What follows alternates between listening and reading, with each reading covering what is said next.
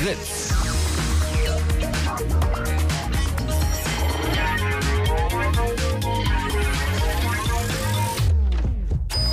Blue Moon.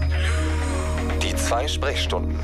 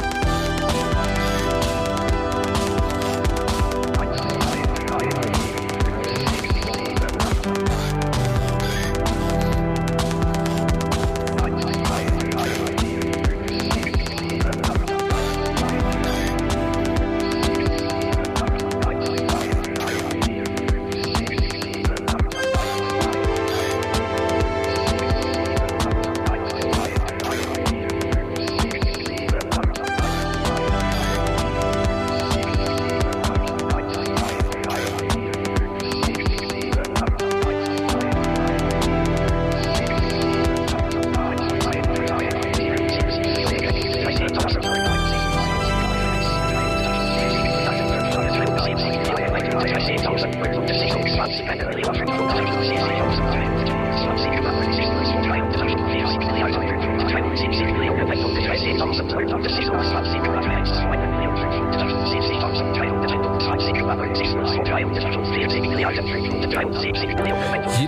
Donnerstag im Monat wird hier auf Fritz äh, ganz ausführlich und vier Minuten lang gezählt und das ist der Auftakt zu einer Sendung, die Chaos Radio heißt. Was bedeutet, dass der Chaos Computer Club hier in die Fritz Studios kommt, den Sender komplett übernimmt für zwei Stunden und versucht euch ein Thema nahe zu bringen, genauer zu erklären, mit euch darüber zu reden, was für Effekte das haben könnte, ob man was dagegen oder dafür machen muss und überhaupt. Heute ist das in Gestalt äh, vom Chaos Computer Club die Sil. Hallo und guten Abend. Hallo. Und hat mitgebracht äh, zwei Leute vom Genethischen Netzwerk. Das ist einmal die Uta Wagenmann. Ja, hallo. Und einmal die Susanne Schulz. Ja, auch hallo. Und es geht heute, ähm, wie so oft ja eigentlich im Chaos Radio und generell bei den ganzen Netz- und Netzpolitik-Diskussionen um Datenschutz, aber heute nicht um diese Digitaldaten, zumindest nicht äh, vorrangig, sondern um Daten, die in euch, in euch allen drin sind, nämlich euer DNA-Profil. Ihr kennt das vielleicht aus Tatort, CSI, was auch immer, so Verbrechensaufklärung. Die geheimnisvollen Techniker gehen zum Tatort, nehmen mit einem Wattestäbchen ein kleines Tröpfchen einer seltsamen Flüssigkeit auf und wissen dann sofort, wer der Täter ist, welche Augenfarbe er hat, welche Gummistiefel er hat und wie viele Zahnlücken er hat. ähm, das alles macht die wundersame Technik des DNA-Profilings äh, möglich. Also zumindest im Film. In echt ist es natürlich ein bisschen anders. Und in echt gibt es tatsächlich noch ein anderes Problem dass die Leute vom genethischen Netzwerk damit haben, nämlich äh, da werden Daten gesammelt und morgen soll es einen Aktionstag geben gegen die Datenbanken, die damit so eingerichtet werden. Unter anderem soll dort, habe ich mir sagen lassen, ähm, eine symbolische Datenbank in einem großen Eimer voller Spucke versenkt werden. Mhm, ähm, und warum man sowas macht, ja, und was das Problem ist, wie man da hinkommt, dass es dann auf jeden Fall so einen äh, Aktionstag geben soll, das wollen wir heute hier klären. Und ähm, ja, also DNA-Profiling ist das Thema und wir werden anfangen damit, wie macht man das eigentlich? Dann, wo wird das gespeichert, aus welchen Gründen, wo geht das alles hin, was sind die Probleme damit? Und dann zum Schluss können Uta und Susanne dann erklären, warum es diesen Aktionstag überhaupt gibt und äh, was da morgen so passiert und was überhaupt das ganze Problem damit ist. Ihr könnt währenddessen mitmachen. Ähm, 0331 70 97 110 ist die Telefonnummer, unter der ihr anrufen könnt. Wir werden erstmal einen kleinen Einstieg ins Thema machen und ihr könnt dann sozusagen ab halb anrufen. Zwei Fragen, die heute an die Hörer rausgehen, ist A, habt ihr euer Genom schon mal sequenzieren lassen oder irgendwie überprüfen lassen?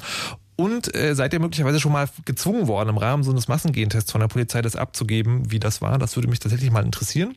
Ähm, oder ihr könnt auch im IRC mitchatten unter freenode.net im Channel Chaos Radio. Und wenn ihr ganz dringend einen Kommentar loswerden wollt, auf fritz.de gibt es natürlich auch eine Kommentarfunktion. So, das zur Einführung. Jetzt geht's los mit äh, dem DNA-Profiling. Und als erstes würde ich tatsächlich von euch mal gerne wissen, ähm, wie das funktioniert. Ich kenne es, wie gesagt, selber nur aus dem Film. Da kommen halt Leute mit irgendwelchen Stäbchen, die nehmen irgendjemand irgendwas ab. Oder manchmal reicht auch das Haar, das man auf dem Sofa des Verdächtigen gefunden hat, um so ein DNA-Profil zu machen. Wie genau wird denn heute in der echten Welt äh, von den Leuten, die sich dafür interessieren, so ein DNA-Ding äh, aufgenommen? Also was brauchen die dafür? Was braucht man mindestens, um so ein DNA-Profiling machen zu können? Ja, also da braucht man eigentlich gar nicht viel für. Also es reicht eigentlich ähm, ein bisschen Hautabrieb, es reicht ein Haar, es reicht ähm, natürlich auch Blut oder Sperma oder andere Körperflüssigkeiten. Das ist eigentlich ganz äh, Wurst, weil wir die DNA ja in jeder Zelle unseres Körpers haben. Also die ist ja da auf zwei Chromosomen, äh, Quatsch, auf 23 natürlich insgesamt aufgewickelt. Und ähm, es ist relativ einfach, ähm, aus Körperspuren aller Art eben DNA ähm, zu isolieren. Also sagen, das, das Bluttröpfchen, das Sprichwort hier reicht also. Ähm, Hautabrieb hört sich jetzt wirklich an, das ist so minimal. Es reicht ein Fingerabdruck oder was kann man da auch schon naja, Hautabrieb äh, ist sicherlich noch am schwierigsten zu gewinnen sozusagen. Also wenn ich jetzt äh, an, einem, an einem Glas mein meine Finger hatte, mhm. dann ist es natürlich wahrscheinlich schwierig, ähm, wenn ich jetzt nicht so fettige Finger hatte oder so, dann ist es nicht so eine fette Spur, aber das ist alles möglich. Man das kann eben schon. sogar mit Hautabrieb irgendwie. Das ist auch die ähm, häufigste Form inzwischen, ja. was überhaupt erhoben wird. Ne? Sind, sind, also äh, bei Spuren, wenn man genau. irgendwie am Tatort ist, ne? eines schweren oder eben auch schweren Verbrechens, aber eben oft leider auch eines leichten Deliktes wie Diebstahl oder so, ähm, dann kann man das eben, wenn es nichts anderes gibt, auch kann man eben auch Haut, Hautabrieb nehmen. Also. Das, äh, das erklärt, warum äh, Verbrecher nicht nur Schutzhandschuhe, sondern auch Schuppenshampoo benutzen. ähm, okay, das heißt, ich brauche sagen, irgendwas von einem Körper, das äh, liegt ja dann am Tatort möglicherweise rum. Oder ich entnehme das. Es gibt ja diese Massengentests, von denen man immer hört, sagen, wo Leute das aufgehört haben, so hier, guck mal her Leute, DNA, wie wird das gemacht? Naja, eigentlich ähm, wird es bei, also bei den Massengentests einfach von der, vom, von der Mundschleimhaut abgenommen. Also gibt es ja diese berühmten langen Wattestäbchen, nicht unsere kleinen Q-Tips, die wir immer benutzen, wenn wir uns in den Ohren rumpopeln, sondern eben diese langen. Ähm, Könnte man daran Stiebe. auch DNA? Das wird jetzt vielleicht zu weit. Das kann ich auch nicht Aber wir ähm, sagen in die Ohren nicht. Das sind halt ähm, extra Dinge, die stecken in so Röhrchen und äh, werden eben kurz aus dem Röhrchen rausgenommen, dann wird kurz der, im Mund rumgefuchtelt, an der Mundschleimhaut eben ein bisschen ähm, Mundschleimhaut, äh, also Schleim im Grunde abgenommen, Spucke eben. Ja. Und dann ähm, geht das Ganze seinen Gang. Also dann ist das ist die Probe genommen und dann geht es weiter ins Labor und da wird dann erstmal ähm, mit, äh, ich glaube, ich weiß gar nicht genau, wie das funktioniert. Ich glaube, mit so einer, mit irgendwie speziellen Substanzen jedenfalls wird da erstmal, die werden in die Proben gespritzt und dann werden dabei die Zellkerne zerstört und dann äh, wird die DNA freigesetzt. Weil diese ist ja auf Chromosomen aufgerollt, also so stellt man sich das vor oder so ist es wohl auch. Wie auch immer. Auf jeden Fall. Bevor, bevor wir wie auch immer äh, sozusagen in den Raum fliegen lassen, weiß einer von euch sozusagen, was genau da passiert, wenn die DNA, also wenn ich sozusagen jetzt diese Probe genommen habe, was sie dann im Labor damit machen? Na, äh, was sie tun müssen, ist auf jeden Fall die DNA aus den Zellen extrahieren. Genau. Äh, also die Zellwand durchbrechen, Zelllyse nennt man das, und äh, damit die DNA dann aus dem Zellkern freigesetzt wird, man die weiter analysieren kann. genau. Okay, also man macht die Zelle kaputt quasi, Genau. holt, holt das, das, das DNA, das Genom da raus und liest das dann wie auf? Also wie muss man sich vorstellen? Riesige Apparate, die irgendwo drauf oder? Also es ist eigentlich ganz einfach, das wird äh, erst noch vermehrt, also über diese sogenannte Polymerase-Kettenreaktion. Das ist so eine Technik, die überall eingesetzt wird, um die DNA zu vermehren. Und dann ähm, wird es eben mit einer, ähm, also wird es unter Spannung gesetzt, die DNA, ähm, und aufgespalten. Und dann kann man eben diese STR-Fragmente, also das ist, ja, da muss ich noch vorher Okay. noch was anderes erklären. Da fragen wir gleich mal, okay, nee, warte, sag, also wir merken, uns- wir merken uns erstmal. Wir äh, merken uns mal STR. STR Okay. ist ein wichtiges Stichwort. Das ist eine Abkürzung, die werde ich gleich noch erklären. Das verspreche ich hiermit. Genau. Aber die, ähm, diese, diese einzelnen STR-Fragmente, die man braucht für die DNA-Profilanalyse, die werden dann eben unter Spannung gesetzt und die wandern dann durch ganz hauchfeine Gel, Kapilla- mit Gel gefüllte Kapillaren.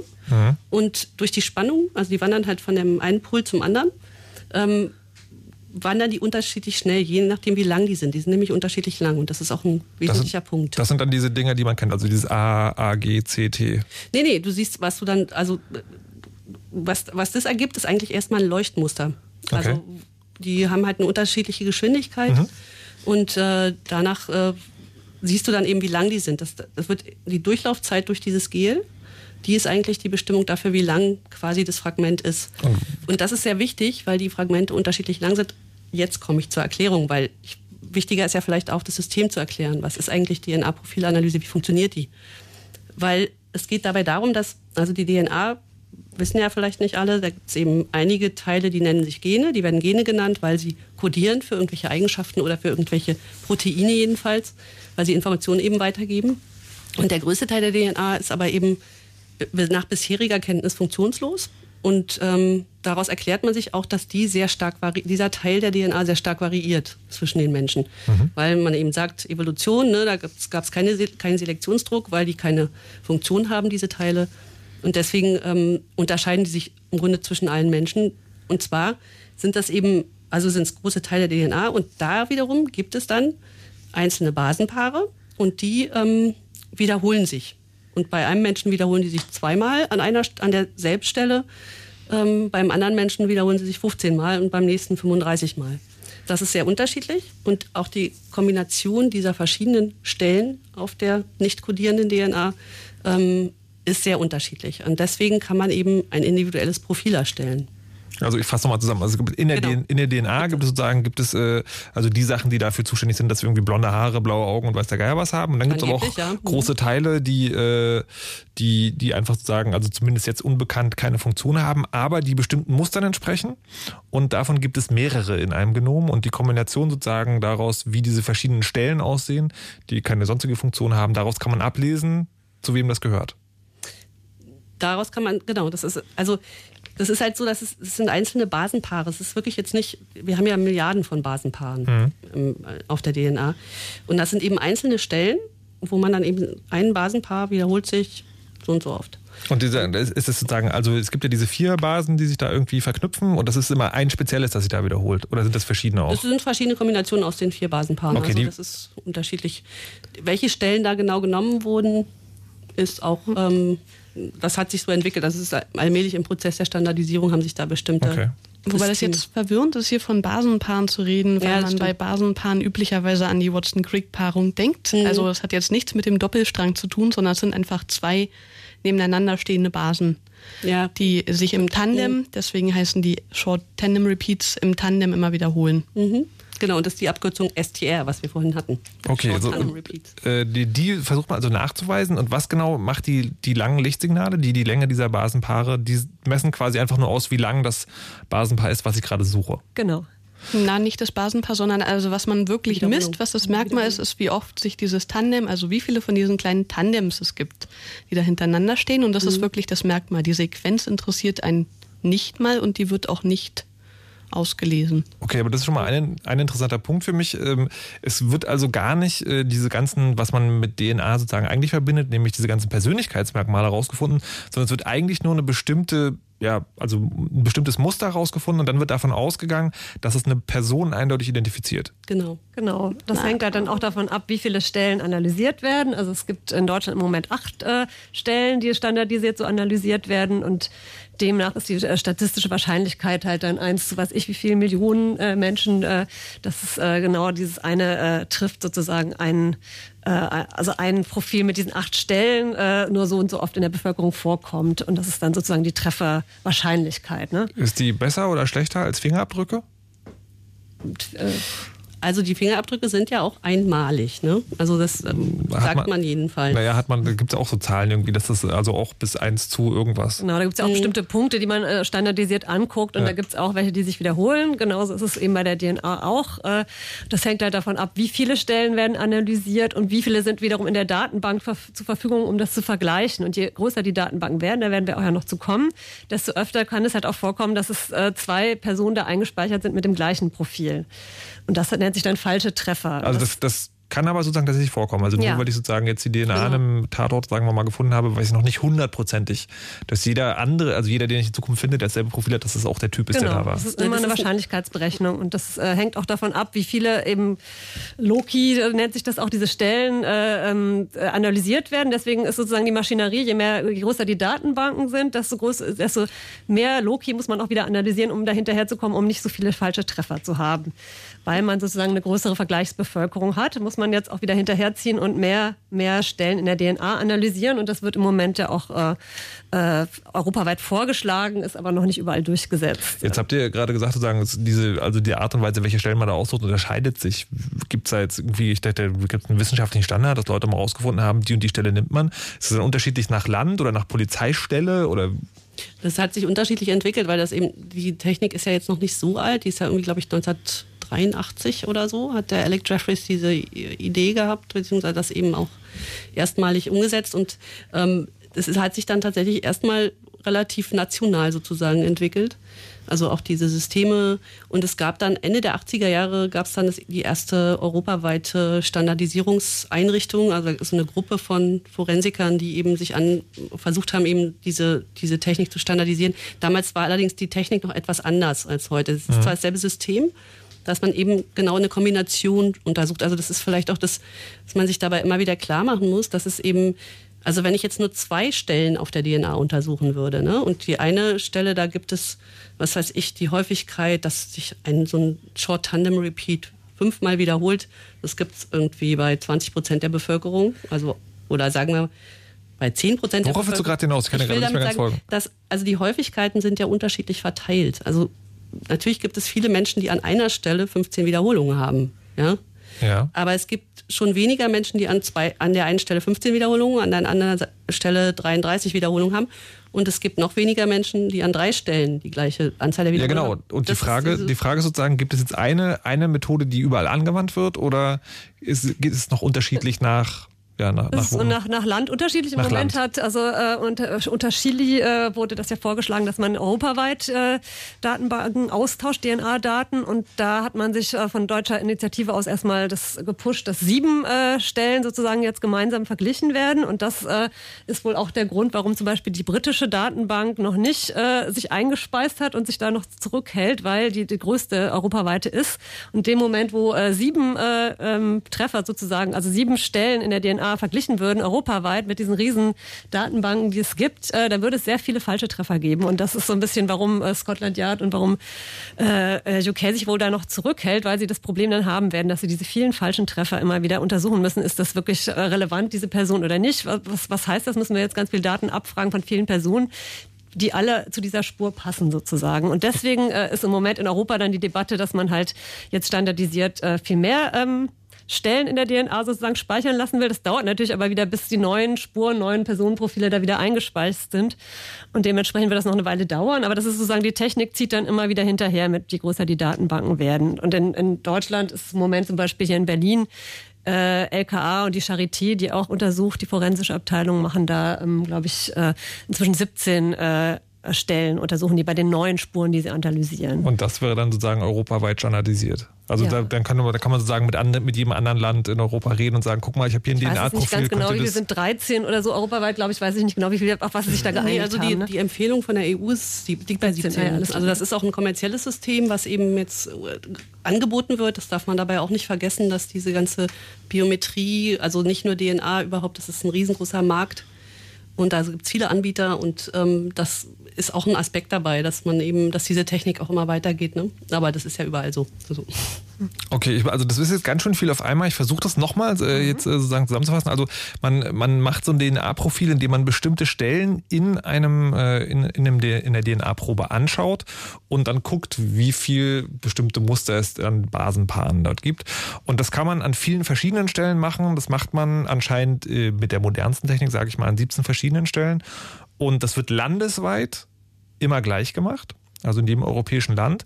Und das Problem ist sozusagen, dass die Behörden sich nicht austauschen können, gerade weil sie verschiedene Stellen nehmen, weil es so viele davon gibt, die man beobachten kann. Problem für die, nicht für uns unbedingt. Naja, ja, genau, sozusagen. Aber das Problem ist auch so. Okay, wie ist denn das? Ähm, jetzt haben wir das also irgendwie analysiert und äh, anscheinend äh, gibt es da Interesse, irgendwie die Datenbank anzulegen. Davon habt ihr die ganze Zeit schon gesprochen. Nach der Analyse, was passiert denn A mit der Probe und B mit den Daten? Also die Daten, äh, die Personenprofile, wie sich das nennt, wenn also Menschen äh, aus bestimmten Gründen dazu aufgefordert sind oder auch zwangsweise vorgeführt werden, eine DNA-Probe abgeben zu müssen, um ihr Personenprofil äh, in einer Datenbank, in der Datenbank des Bundeskriminalamtes nämlich äh, zu speichern. Äh, das ist die eine Seite. Also es gibt eben diese Personenprofile. Äh, die gespeichert werden äh, in der BKA-Datenbank, die es seit 1998 gibt. Und auf der anderen Seite gibt es ja die Spurenprofile, äh, wo eben noch kein, keine Person zugeordnet ist, die halt von den Tatorten kommen. Und im Moment ist es so, dass es ähm, da insgesamt 900.000 schon Profile in der BKA-Datenbank gespeichert äh, sind. Also das wächst exponentiell auch, wie viel gespeichert wird. Und davon sind ein Großteil Personenprofile äh, äh über 700.000 und der Rest sind eben dann äh, Spurenprofile. Was, was ist da genau drin? Da sind dann praktisch, äh, das ist praktisch ein Computercode, wo eben diese, diese, äh, diese Zahlen, einfach diese Wiederholungszahlen, dieser Short Tandem Repeat sozusagen immer ein Doppelpaar halt äh, äh, achtmal sozusagen einfach nur acht, acht Doppelzahlen. Also acht, acht, also 16 Zahlen sind dann sozusagen da pro Person, die, genau. Äh, äh, also weil jede, jede Stelle ja doppelt ist in der DNA, sozusagen gibt es dann acht, 16 Zahlen, die da für eine Person nur gespeichert sind. Das sind dann aber nur acht Stellen, sozusagen, nicht acht die 17. Stellen. Genau, genau, weil im Moment ist es ja noch so. Also eine, es äh, machen einzelne Labore, haben jetzt schon nachgezogen, also auch die Charité haben jetzt seit, äh, seit November 2010 das erst und das ist äh, bisher nur eine Empfehlung, das ist nicht standardisiert, bisher rechtlich durchgesetzt. Von daher. Und was noch? Also ich meine, sagen, es hilft ja nichts, wenn da irgendwie eine Datenbank voller Codes ist, sondern da werden genau, anscheinend wahrscheinlich gehört, noch persönliche Daten. Genau, dann gehören die persönlichen Daten dazu und sind verschaltet wiederum mit den Ermittlungsakten. Äh, den, äh, also kann man sich dann Wisst sozusagen was, besorgen. Was für persönliche Daten da drin stehen? jetzt standardisiert, das weiß ich nicht genau, sind einfach erstmal die Na Name und also der persönlichen Geburtsort, Geburts, Datum, aber das ist sozusagen ja dann auch, äh, man kann dann praktisch die Akte damit anfordern. Es ist auch jetzt europaweit nicht so, dass, äh, dass da praktisch äh, computerisiert diese Daten abgefragt werden von einem Land zum anderen, sondern wird erstmal gefragt, gibt es jemand, gibt es anonym sozusagen erstmal oder pseudonym eine Person, die das trifft und dann muss auf dem Rechtsweg dann ganz normal angefragt werden, auf dem Amtsweg, ob die Daten rausgerückt werden. Also ich schicke dir sozusagen, wenn ich... Daten. Es gibt erstmal dieses No-Hit und No-Hit sozusagen. Also ich bin sagen, ich bin, bin im Ausland Ausland und denke irgendwie, vielleicht ist der Typ, den ich hier gefunden habe in Deutschland, und frage die deutschen Behörden, also sagen, habt ihr ein DNA-Profil, das folgendem Codefolge entspricht? Und wenn die Ja sagen, dann muss ich sozusagen auf dem offiziellen Rechtsweg genau. irgendwie äh, ersuchen, dass da genau. die persönlichen Daten genau. dazu rausgerückt genau. werden.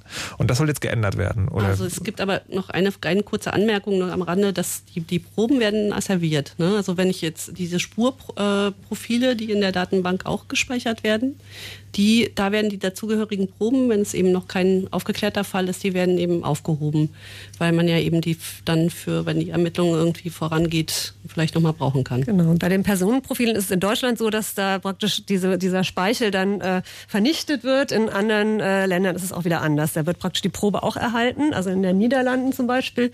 Äh, und da kann man dann sozusagen auch alles mögliche andere mit analysieren. Jetzt, äh, wie, wie vernichtet man so eine Speichelprobe? Nur so interessehalber gefragt. Man weg. Das probieren wir morgen mal aus. Genau, wie man das probieren macht. wir aus. also wisst ihr nicht, Auch bei das überhaupt machen kann. Nein, das wird halt, wird halt praktisch keine Biobank aufgebaut, um diese ganzen äh, Wattestäbchen dann sozusagen zu speichern. Aber da gibt es auch bestimmt irgendwie Vorschriften, wie man eine Speichelprobe korrekt entsorgt. Wisst ihr aber auch nicht. Das wissen wir jetzt nicht. Niemand nee, okay. so transparent ist das nicht. nee, ist überhaupt alles ziemlich untransparent. Okay, aber die, äh, also was in, und aus diesem, aus diesem Zahlencode kann man tatsächlich auch nicht mehr rauslesen. Also was nee. auch noch in Deutschland äh, seit ah. neuestem gespeichert wird, ist das Geschlecht. Also zusätzlich wird das Geschlecht analysiert und äh, also beziehungsweise angegeben bei der Person, bei der man es weiß. Genau. Zu dem bei der Spur wird es äh, analysiert und gespeichert auch. Und zu der Frage, ob man das, daraus wirklich nichts mehr sagen kann, äh, ändert sich potenziell immer. Also anfangs dachte man, diese STRs sind wirklich, haben gar keine biologische Signifikanz, so überhaupt nicht. Mhm. Aber inzwischen gibt es ähm, Studien, die zumindest äh, nicht, sich nicht auf die Loki beziehen, die jetzt benutzt werden in der Forensik, aber andere STR-Loki, die doch assoziiert mit, sind mit irgendwelchen biologischen Funktionen und Phänotypen.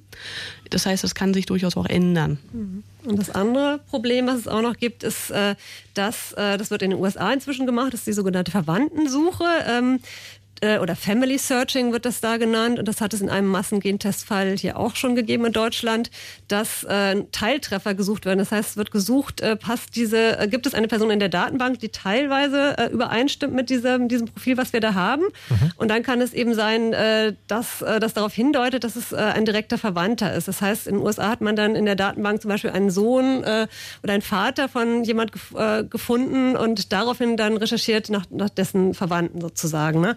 Die gar nicht gespeichert waren. Das heißt, dass die Gefahr besteht dann eben, dass, äh, dass mit solchen, solchen Methoden dann eben nicht nur äh, die Leute selbst gespeichert sind, sondern ihre gesamten direkten Verwandten eben auch, ne, ersten Grades indirekt sozusagen. Okay. Jetzt wissen wir jetzt schon mal grob, wie das funktioniert mit diesem DNA-Profiling. Ähm, Spucke spielt eine ganz große Rolle. Wer das überhaupt darf, und wer diese Datenbanken anlegt und äh, wie man da rein und vielleicht auch wieder rauskommt, äh, das klären wir gleich. Vorher machen wir das Fritz-Info mit Nachrichten, Wetter und Verkehr und danach geht's hier weiter im Chaos Radio mit äh, Genomspeichereien.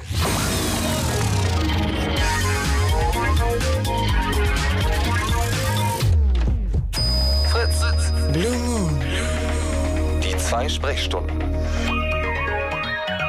Heute Chaos Radio zu DNA-Speichereien. Also genauer gesagt die DNA-Profile, die die Kriminalpolizei von euch nehmen darf und die dann in Datenbanken abgespeichert werden. Wir haben in der ersten halben Stunde schon äh, mal geklärt, wie das überhaupt geht. Und um das zu tun, sind heute drei Leute zu Gast. Einerseits Sil vom Chaos Computer Club. Hallo nochmal. Hallo nochmal. Und äh, Uta Wagenmann und Susanne Schulz vom Genethischen Netzwerk. Hallo, Hallo. auch hier nochmal. Hallo. Hallo. So, ähm, dicht ans Mikrofon, ne? sonst hört man euch nicht. Ist ganz mhm. wichtig hier beim Radio. Äh, wir hatten, wie gesagt, schon geklärt, wie man das macht, ähm, dass da halt Speichelproben genommen werden oder auch Hautabrieb, also alles, was vom Körper so runterfällt. Äh, das kann man dafür benehmen, um ein DNA-Profil zu erstellen. Wir haben auch schon geklärt, dass es da nicht darum geht, ähm, um das ganze Genom zu entziffern, also im Sinne von irgendwie zu wissen, ob jetzt jemand blaue Augen hat oder nicht, sondern es ist eigentlich nur so eine Art Identifizierungsmerkmal, was da benutzt wird. Was mich jetzt interessieren würde, ist äh, der, der juristische Teil. Wer darf denn eigentlich so ein DNA-Profil erstellen? Sein und wann darf er das machen? Ähm, also das BKA ähm, darf äh, verlangen von äh, Leuten, äh, ähm, also sozusagen zwangsvorgeführt werden dürfen Leute, die äh, mit einer richterlichen Anordnung oder auch wenn sie freiwillig eingewilligt haben in eine ähm, Speichelprobe, ähm, das ähm, machen äh, müssen, weil sie äh, eine Straftat von erheblicher Bedeutung äh, einer beschuldigt werden oder auch verurteilt worden sind.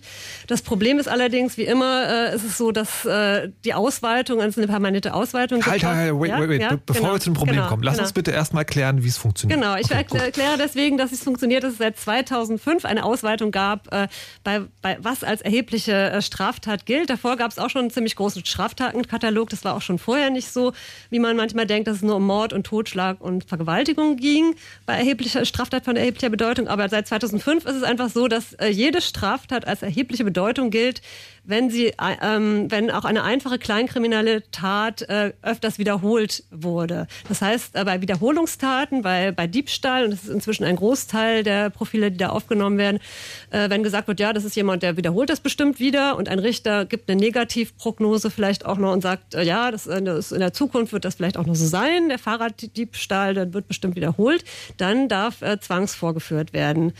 Es darf auch äh, äh, genommen werden, wenn Leute freiwillig einwilligen. Und das ist ein weiteres Problem, dass eben Leute. Ähm, okay, warte, warte dann können, genau, können wir kurz genau, erstmal bei, ja, Zwangs, äh, bei dem Zwangsding bleiben. Ja. Ähm, also wie genau funktioniert das? Also stell, muss ich mir so vorstellen, wie, so sagen, wie, so ein, wie so eine Hausdurchsuchung. Also die Polizei muss sich im Prinzip ähm, von irgendjemandem, Staatsanwalt, Richter, irgendwas besorgen und geht dann hin und sagt so, Alter, jetzt kommst du vorbei und ähm, gibst mal eine DNA-Probe ab oder wie läuft das? Die, äh, die Person äh, wird entweder bei der, bei der, bei einer, ähm, beim Verhör ähm, zum Beispiel äh, direkt dazu aufgefordert. Äh, wenn die Person dann sagt, ich möchte eine richterliche Anordnung, dann wird das noch abgewartet.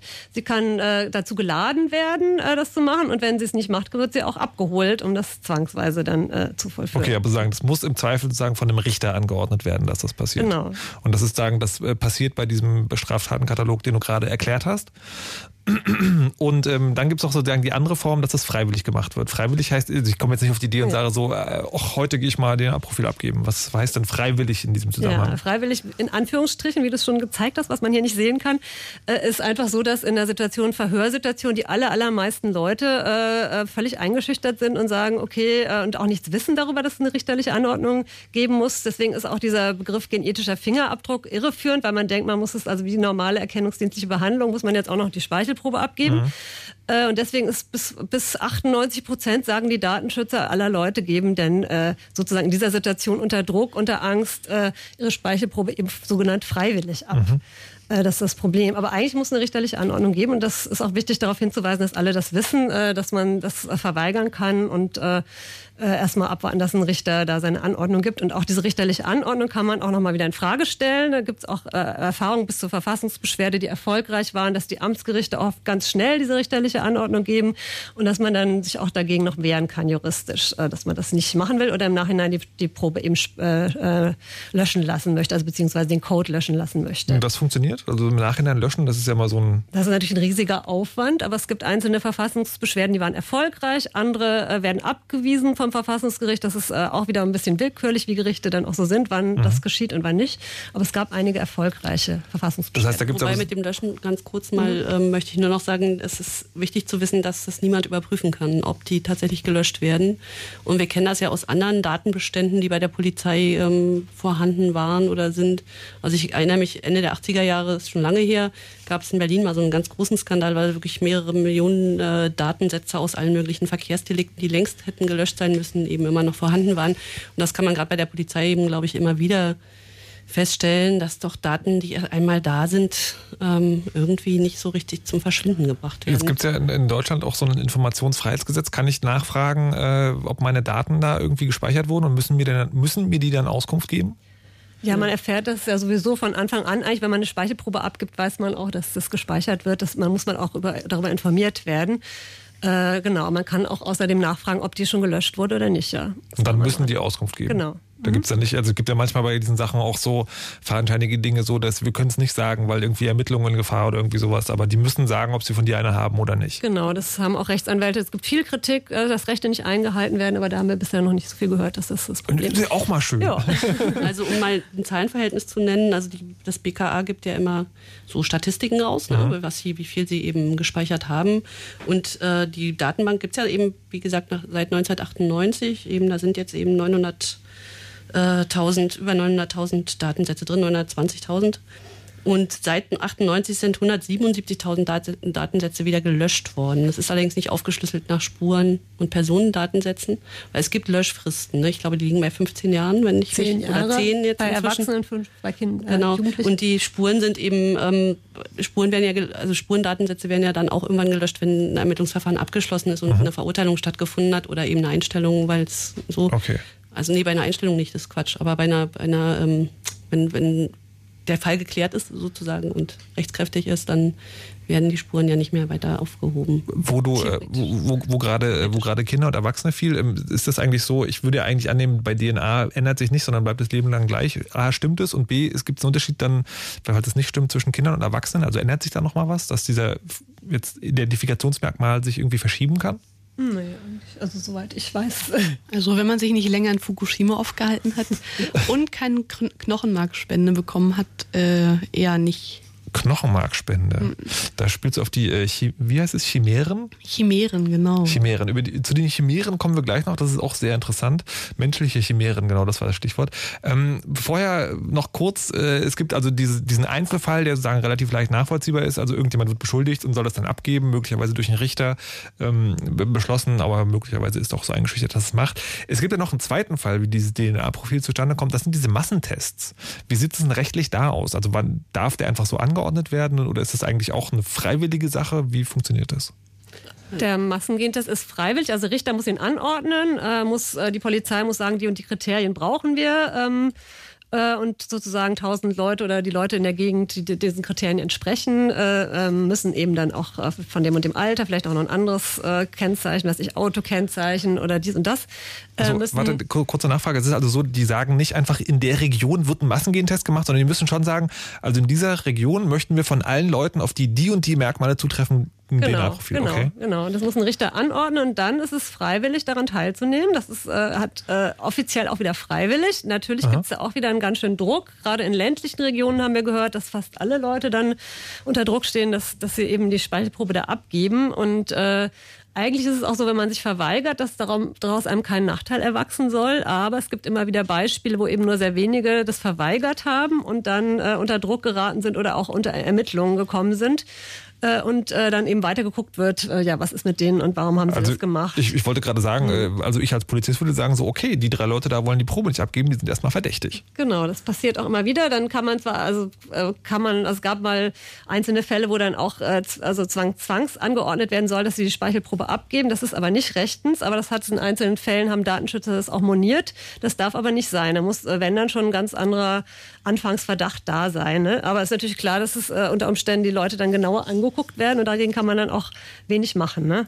Dass da gegen die, also die die, wenn, wenn es nur ganz wenige sind, dass dann die äh, Polizei ja. sich die anguckt und alles mögliche andere recherchiert, dann muss sie auch dann gewichtige Gründe haben, warum sie die Person zur Speichelprobe dann da zitiert. Du musst sie formal beschuldigen. Wo ich da aber dann äh, auch fragen würde, das ist ja jetzt nicht schlimm. Also irgendwie so einen Verdächtigen zu fassen, ist ja dann auch eine gute Sache, oder sehe ich das falsch? Ja, Was? Äh, nee, ich weiß nicht, wer, wer will antworten. Keiner? Ja, ich antworte okay, dann.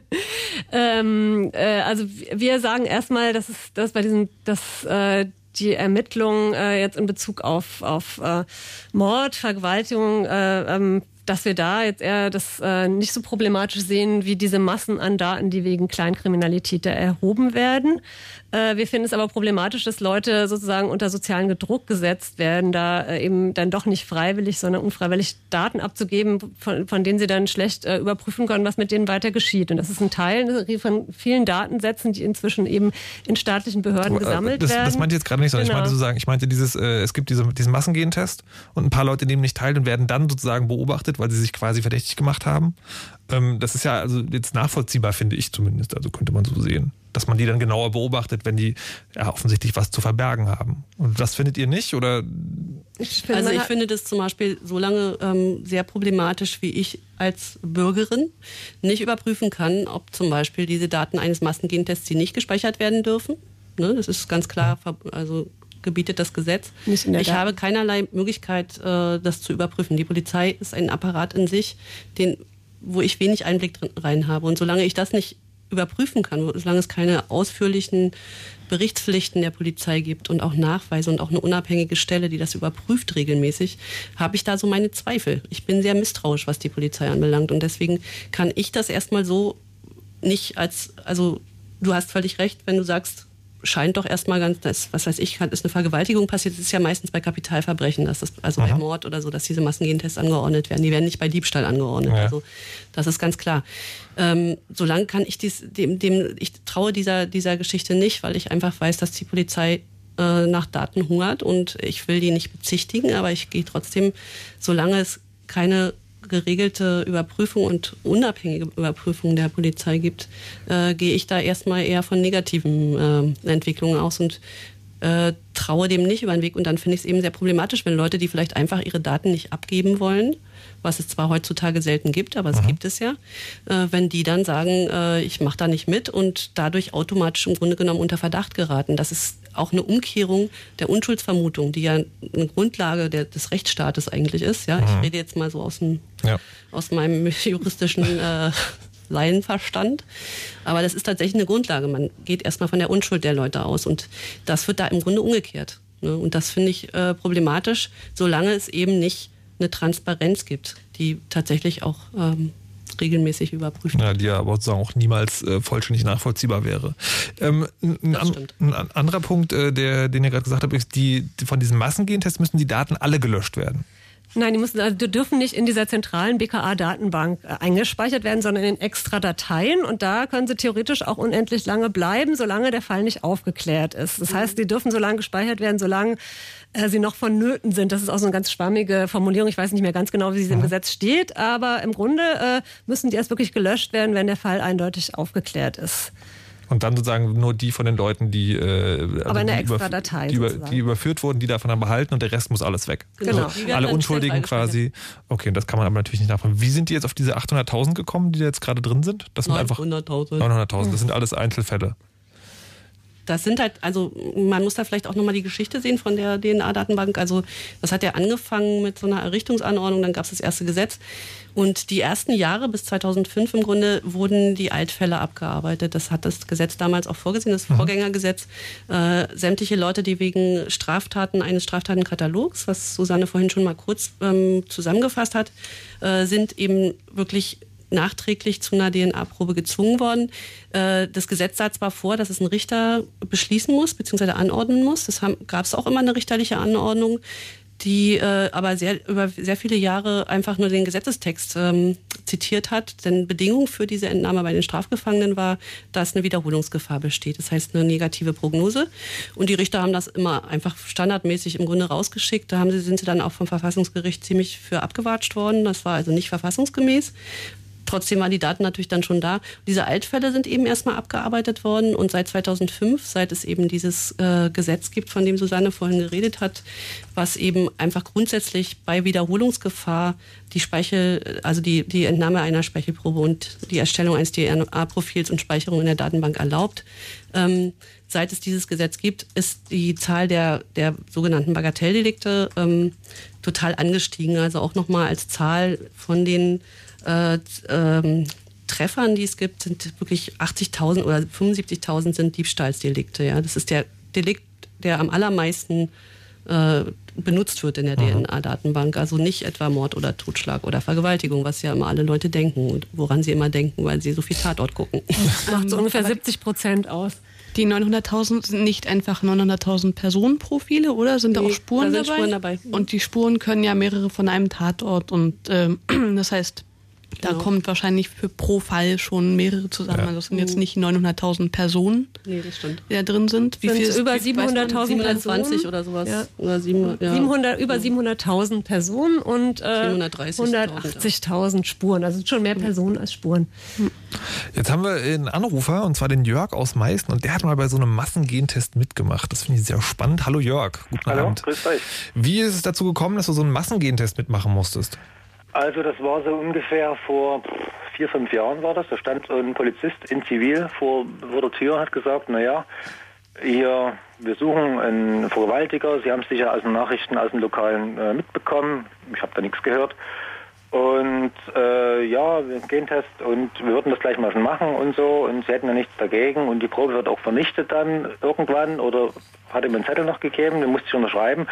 Ich bin da eigentlich relativ offen, ich habe den reingelassen, habe gesagt, na gut, äh, es dient ja der Sache, äh, wird ja wir die Ermittlungen da nicht irgendwie äh, benachteiligen. Und habe dann den Gen diesen Test gemacht hat mich auch darauf hingewiesen, dass man nicht bloß Speichel, sondern wirklich hier diese, die Schleimhautzellen sozusagen mussten wirklich auch mit drin sein, hatte mir extra gesagt. Ja, das war eigentlich die ganze Sache. Und ich habe dann auch im Nachhinein überlegt, naja, das, diese Speichelprobe ist ja das eine, aber die Daten, die werden ja halt, die sind ja dauerhaft dann gespeichert, wie das die Leute vor uns schon gesagt haben. Das wird so sein. Ne? Die sind da, also nochmal sagen, um das ganz genau zu verstehen, die sind sozusagen, die haben bei dir an der Tür geklingelt quasi ja, und hatten ja. irgendwie ein offizielles Schreiben dabei oder haben die einfach nur gesagt, so, ach übrigens, wir müssten hier mal? Äh, naja, ich hätte da eigentlich, hätte ich sie gar nicht hätte ich ihn gar nicht reinlassen sollen, aber wie gesagt, er war in Zivil und hat auch seine Pflicht gemacht, so wie es mir schien. Und äh, hat da so eine, eine, eine, Kopie von irgendwas hat er da gehabt. Also letztendlich hat er sich nicht ausgewiesen. Ich habe nicht gesagt, ja, soll sich das zwingend ausweisen vor mir. Und der, du hast doch nicht sozusagen das Ding äh, gesehen, wo er jetzt, äh, wo, wo genau drin steht, warum er das macht, also diese Anordnung. Äh, ich habe in, in ein Schreiben lag dann auf dem Tisch, das hat er mir, hat er mir da gelassen, da habe ich auch unterschrieben, das habe ich als Kopie auch noch da gehabt. Leider habe ich es irgendwann mal weggeschmissen.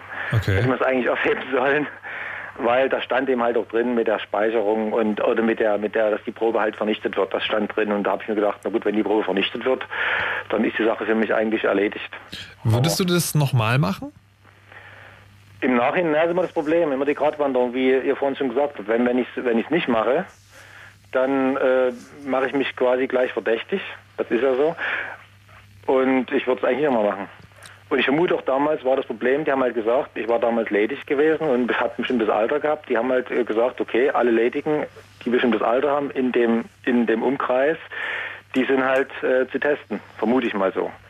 Und äh, das stört dich aber schon, dass du sagen, dann dich äh, verdächtig gemacht hättest, nur weil du das ablehnst. Oder findest du das in Ordnung, dass das so läuft? Ja, damals war ich da noch nicht ganz so sensibilisiert, was diesen ganzen Datenschutz betrifft, mhm. was ich heutzutage ein bisschen mehr bin. Und äh, damals habe ich wie ein normaler Mensch auch gedacht, ja, wenn es zur Sache dient äh, und Vergewaltiger sind ja immer schlimm, wie man das immer, das daran wird ja viele Sachen werden auch festgemacht an Vergewaltiger und Kinderschänder, das ist ja heutzutage leider so. Habe ich halt gemacht, ja. Und äh, oh Gott, verdammt, Faden verloren.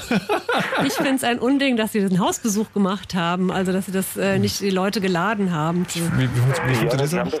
Ich dachte mir gerade, dass wir das eigentlich auch mal machen könnten, oder? Also einfach so von Haustür zu Haustür gehen, äh, Sonneborn-Style und ähm, Schickt uns alle eure Speichelproben. Äh, genau. Äh, wait, nee. Ach so, genau, was ich fragen wollte, äh, hast du mal äh, mit dem Gedanken gespielt, sozusagen nochmal diese die Polizei anzuschreiben und zu fragen, ob die Informationen von dir haben, also das quasi einfach mal anzufordern? Ihr habt ja vor uns gesagt, dass das geht, dass man im Prinzip jetzt äh, Informationen anfordern kann, äh, ob das denn alles rechtens ist. Aber da ich ja nichts habe, kein Zettel, wann das gewesen ist und wer das auch gewesen ist, äh, ja. Das spielt dafür aber keine Rolle. Also du, eigentlich. Du kannst einfach so sagen, also soweit ich vermitteln, kannst du nach mhm. diesem Informationsfreiheitsgesetz einfach sagen, so, äh, mein Name ist so und so, so, ich wohne da und da, bitte schicken Sie mir alle Daten, die Sie über mich gespeichert haben und dann müssen die eigentlich antworten. Kann man das machen? Gut, das wäre ja, da gibt es äh, bei den meisten Landesdatenschutzbeauftragten auch mhm. extra ähm, ähm, äh, Formularvorschreiben, die du quasi noch ausfüllen und hin, hin, ähm, hinschicken musst. Also zumindest für die, für die offiziellen staatlichen Stellen. Aber das ist auch wieder die Frage, der Kriminalist, sage ich mal, der jetzt einen Fall lösen muss, hat jetzt irgendeinen Namen auf dem Schirm, mein zum Beispiel, und guckt erst mal, was äh, liegt denn an, Geschwindigkeitsübertretung irgendwann mal, und dann sieht er meinetwegen, aha, hat, Anfrage, hat Anfrage gestellt, äh, ob der Datensatz vorhanden ist. Das ist, macht mich auch wieder verdächtig. Das ist immer die Sache. Ne? Naja, das ist, äh, das zeigt aber schon sehr gut, dass sozusagen, dass die eine der Kritiken hier zum Tragen kommt, äh, die das genetische Netzwerk auch hat, wenn ich es richtig verstanden habe, nämlich diese, der Sozialdruck, der dadurch entsteht, dass es diese Technik überhaupt gibt. Also die scheint bei dir richtig gut zu funktionieren. Naja, das scheint zu funktionieren. Alles klar. Jörg, vielen okay. Dank für deinen Anruf und für die Geschichte. Bitte, bitte. Viel Spaß. Tschüss. So, interessant, äh, das mal von jemandem zu hören, der das selber mitgemacht hat. Wenn euch das ähnlich geht, könnt ihr gerne auch noch hier anrufen. 0331 70 97 110 ist die Nummer dafür. Was ratet ihr denn eigentlich Leuten, die so einem, so einem Gentest jetzt, äh, jetzt also angefragt werden. Ich meine, also klar, es ist aus eurem, was ihr jetzt gesagt habt, äh, zu vermuten, ihr sagt, so macht es nicht. Aber habt ihr irgendwie Hinweise, wie Leute denn mit genau diesem Druck, den Jörg gerade geschildert hat, umgehen sollen? Also wie man das, wie man das auf die Reihe kriegt? Das ist auch unangenehm. Das ist Zivilcourage, da können wir auch weiter jetzt nichts zu sagen, als äh, sich zu informieren, andere Leute zu informieren im Umfeld und sagen, dass man das Recht hat äh, auf informationelle Selbstbestimmung und dass es offiziell freiwillig ist und das ist äh, freiwillig an einem Massengentest teilzunehmen und dass es keinen Grund gibt, warum man daran teilnehmen muss, wenn man äh, gewisse Zweifel hat, was mit seinen Daten passiert und lieber die erst gar nicht abgeben möchte. Mhm. Okay, ist halt so. Ja. Ähm, jetzt haben wir. Ähm, das Schuldgefühl wird einem natürlich eingepflanzt, also dass man dann irgendwie an der Ermittlung nicht teilnimmt oder sowas. Aber ich finde auch, dass man das tatsächlich äh, sich da immer wieder versuchen muss, mit sich selber da irgendwie ins Reine zu kommen und zu sagen, nee, wieso? Ich habe es nicht gemacht und ich will auch keine, ich will damit nichts zu tun haben. Also kann man denn auch ein bisschen in Kontext setzen, dass äh, nicht selten bei solchen Massengentests die einfach gar nicht zum Ergebnis führen? Oder dann der Fall durch ganz normale klassische Polizeiarbeit gelöst wird. Also es ist nicht so, dass dann deinetwegen, wenn du da nicht hingehst, der Kinderschänder davonkommt, Ja, das ist auch ein ganz wichtiger Hinweis. Auf, Aufklärungsquote durch DNA-Profile. Na dann mal los hier. Karten auf den Tisch. Wie viele, da gibt es eben überhaupt keine Statistik drüber. Das gar ganz, keine. Also das ist das Interessante, dass die, das BKA eben durchaus genau auflistet, welche, in welchen Delikten eben äh, Treffer, es Treffer gegeben hat. Spur, Spurtreffer gibt es ja eben was. Ähm, wie vorhin gesagt hat. Spur, ähm, Spur heißt sozusagen, ich habe an zwei verschiedenen Orten dieselbe, genau, dieselbe DNA, DNA gefunden. weiß aber nicht, wer es ist. Berühmtes, berühmteste ist ja das Phantom von Heilbronn. aber ich will dir jetzt kein Stichwort geben, das wolltest du ja. Da wollen wir, genau, machen, machen wir später nochmal. Ähm, auf jeden Fall, das wird alles relativ genau aufgelistet. Es wird aber überhaupt nicht gesagt, ähm, es eben auch Personenspurentreffer, ne? mhm. wie viele gab es insgesamt, seit es die äh, Datei gibt. Aber es wird nicht gesagt, wie, wie hoch ist eigentlich die Aufklärungsrate durch Massengentests, durch DNA-Tests und so weiter. Und das ist einfach eine Frage, die im Raum steht und die natürlich sich jeder Mensch fragt, der sich damit ein bisschen beschäftigt. Wie hoch ist denn eigentlich wirklich die Aufklärungsrate? In Großbritannien gab es da ja, glaube ich, ja. auch sehr viel zu. Also kannst du ja, wir stehen in Kontakt mit GeneWatch, eine Organisation, die dort eben diese riesige Datenbank da auch kritisiert und die haben einfach mal sich die Fälle angeguckt, die in den Medien so kommen. Diese Mordfälle wurden durch DNA aufgeklärt und haben sämtliche Fälle, die da immer in den Medien auftauchen, demontiert. Ganz besonders einen, äh, wo sie also, wo auch in, am Ende die konservative Presse, die da immer für ähm, für Sicherheit und für DNA-Datenbanken war, auch zugegeben hat, dass das, äh, dieser Fall eben nicht durch DNA aufgeklärt wurde.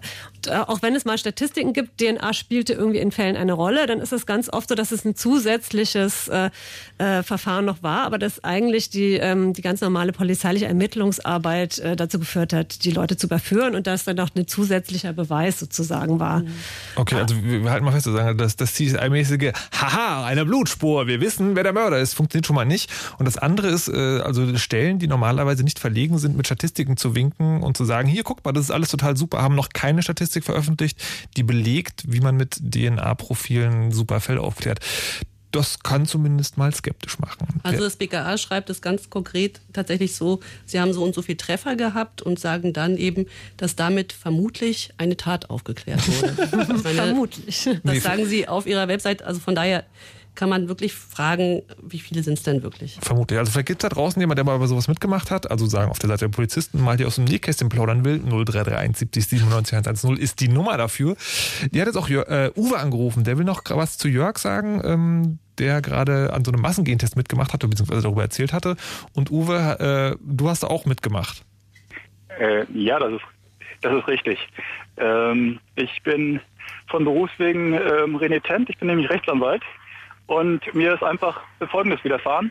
Ähm, in meiner ehemaligen Heimat ist im Jahre 1992 ein äh, Sexualmord äh, geschehen, der über viele Jahre nicht aufgeklärt werden konnte. Ähm, Im Laufe der Jahre hat dann das BKA verschiedene Profile über, äh, über, den Täter erstellt. Unter anderem das letzte, von dem ich Kenntnis habe, war, der Täter ist zwischen, also männlich, weil ein Sexualmord, ähm, zwischen 19 und 49 Jahre alt oder 18 und 49 Jahre alt ähm, und hat seinen Wohnsitz, weil Ortskenntnis in dem Fall äh, eine Rolle spielte, ähm, innerhalb der drei angrenzenden Landkreise, ähm, die ähm, an den Tatort ähm, ähm, angrenzten. So, und mit, dieser, äh, mit diesem Profil hat ein Staatsanwalt, äh, ein Staatsanwalt beim Gericht die Anordnung eines freiwilligen Massengentests beantragt und auch bekommen. Ähm, das führte dazu, dass ähm, viele Leute, auf die das Profil äh, zutraf, ähm, angeschrieben wurden und gebeten wurden, freiwillig einen ähm, Gentest abzugeben oder eine Genprobe abzugeben. Unter anderem war ich dabei und ich habe als erstes das äh, Briefchen weggepackt und mir gedacht, ihr könnt mich mal. Ähm, na, damit war es aber leider nicht getan. Irgendwann kriegte ich Post vom Amtsgericht, in dem drin stand, ähm, lieber Herr Eichel, ähm, wir fordern Sie auf, die Probe freiwillig abzugeben. Wenn Sie es nicht machen, werden wir es äh, durch Gerichtsbeschluss ähm, festlegen und ähm, dann darfst du freiwillig gezwungen deine Genprobe abgeben. Das ist schön. Ähm, ich möchte mal, ich möchte das an dieser Stelle sagen nochmal, dass auf die Worte achtet. Wir möchten Sie auffordern, die Probe nein, nein, freiwillig nein, äh, abzugeben. Ist, mhm. Nein, nein. Das war jetzt meine Wortwahl. Ähm, ich wurde ultimativ aufgefordert, eine Speichelprobe abzugeben, weil ansonsten ähm, gerichtlich eine Blutentnahme festgelegt wird. Oh oder äh, angeordnet werden würde zum Zwecke der äh, äh Gen, ähm, äh, der, der, der äh, Genfeststellung. Was würdest du denn jetzt sozusagen Leuten empfehlen, die das ähnliche blüht? Wie bitte? Was würdest du denn jetzt Leuten empfehlen, denen das auch blüht? Also die sagen. Renitent bleiben, äh, nicht freiwillig. Hast du es also dann, hast du's dann durchgezogen? Ich habe es durchgezogen. Ähm, wie gesagt, von Berufswegen bin ich renitent. ähm, ich habe mich natürlich gewehrt und ähm, da, äh, mich mit der Sache beschäftigt. Ähm, das half mir nicht ähm, dagegen, dass ein Amtsgericht äh, oder das Amtsgericht in Stralsund ähm, die Entnahme von äh, Blut zum Zwecke der Genfeststellung ähm, anordnete. Aha. Dagegen sind wir dann in Rechtsmittel gegangen äh, mit der Begründung, äh, Leute, guckt mal ins Gesetz, mhm. schaut mal nach, was da drin steht. Ähm, ihr habt mir mitgeteilt, ihr seid, äh, du, lieber Uwe, bist kein äh, Täter, sondern ähm, du bist äh, Unbeteiligter und du musst nur abgeben, wenn du es freiwillig tust und das kann ja wohl nicht ähm, rechtens sein, wenn ihr dann äh, sagt, das ist freiwillig, ähm, dass ihr mich dann dazu zwingt, Blut abzugeben. Wie ist es ja. geendet? Ähm, es ist letztendlich äh, wie das Hornberger Schießen geendet. Ähm, die Staatsanwaltschaft, und das muss, da muss ich mal äh, einfach auf einiges hinweisen. Da, äh, die Gerichte machen sich in solchen Fällen relativ einfach. Ähm, dazu muss man wissen, dass diese Gengeschichten ähm, ein relativ neues Rechtsgebiet sind und in den letzten 10, 15 Jahren gab es eine, äh, eine, Menge Rechtsänderungen, die ähm, da zu dem jetzigen äh, Zustand, zu dem jetzigen Gesetzeszustand geführt haben. Ähm, und ähm, die Begründung, die das Amtsgericht dafür gab, ähm, waren zwei Urteile äh, von westdeutschen Landgerichten, die äh, zu einem Zeitpunkt getroffen worden sind, zu dem der jetzige Rechtszustand gar nicht mehr äh, noch gar nicht Uwe, Uwe, Uwe, ich muss Sie kurz unterbrechen. Also sagen, wir wollen uns nicht in die juristischen Feinheiten verlieren. Kannst du es nur kurz sozusagen und äh, knapp sagen, wie jetzt sagen, wie es aussieht, also was du daraus ziehst und was du empfehlen würdest und vor allen Dingen noch mal kurz erklären, wie es ausgegangen ist? Ähm, ausgegangen ist es so, dass das Landgericht ähm, nicht gesagt hat, ihr durftet die ähm, Anordnung gar nicht machen, weil ähm, die freiwillige Abgabe hier in dem Fall nicht in Rede steht, sondern äh, weil du äh, hier gezwungen wirst, sondern das Landgericht sagte in diesem Fall, naja, ähm, es ist ja nicht ersichtlich, dass da irgendein Zusammenhang ähm, existiert. Ähm, die Gefahr, die ich einfach als, äh, als Jurist dabei sehe, ist, ähm, die hat der, äh, mein Vorredner äh, schon gesagt, ähm, wenn man sich weigert, ganz bestimmte, also freiwillig an so einem Gentest teilzunehmen. Ähm, dann wird man irgendwann mal, solange man freiwillig gebeten wird, ähm, ist man noch nicht äh, der Beschuldigte. Als Beschuldigten kann man kann einem zwangsweise das äh, die Genprobe abgenommen werden. Äh, solange man nicht Beschuldigter ist, muss man es freiwillig tun und äh, irgendwann kippt das um. Wenn man äh, in dem Fall, in, in, dem ich involviert war, sind insgesamt 6.500 äh, Männern, die äh, die DNA-Profile überprüft worden und ähm, dann stellt sich letztendlich die Frage, ähm, es haben zu dem Zeitpunkt meinetwegen 6.600 Leute dort gewohnt. Wo kippt das um? Wo wird man dann Beschuldigter? Wenn dann nur noch fünf äh, DNA-Proben übrig sind oder wenn nur noch eine übrig bleibt, die noch nicht ausgewertet ist. oder ähm, da ist ein juristischer, äh, ein juristischer Fallstrick, äh, der dann irgendwann mal von der, äh, von der, von der na, yes. Okay, also das ist sagen, das ist äh, juristisch noch ungeklärt. Das müsste, müsste sich wahrscheinlich mal jemand beschäftigen, der richtig Ahnung hat. Vermutlich äh, ist es dann wieder irgendwie das Bundesverfassungsgericht. Die oberen Gerichte haben ja in letzter Zeit äh, häufiger mal so eine Dinge geklärt. Uwe, auf jeden Fall vielen Dank für deine Geschichte. Das ist ja auch mal sehr spannend zu hören, wie sich dann jemand, der sagen im Gebiet damit beschäftigt, dagegen gewehrt hat. Und das scheint ja auch funktioniert zu haben. Es geht hier gerade um DNA-Speicherei und wir machen jetzt eine ganz kurze Pause, bevor es damit weitergeht. Und ähm, ja, es sind einfach gleich wieder da. Fritz.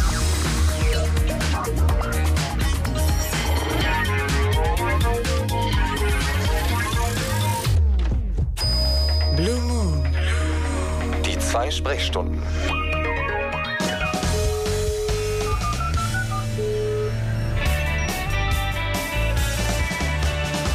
We start the story when mom met dad danced all night and he took her home. It might have been all the wine they had, but they rolled the dice and won your genome. Then you grew and you grew, and one day you were you, and you look like your father and mother. If you're looking for someone convenient to blame, you can take your pick, it's one or the other.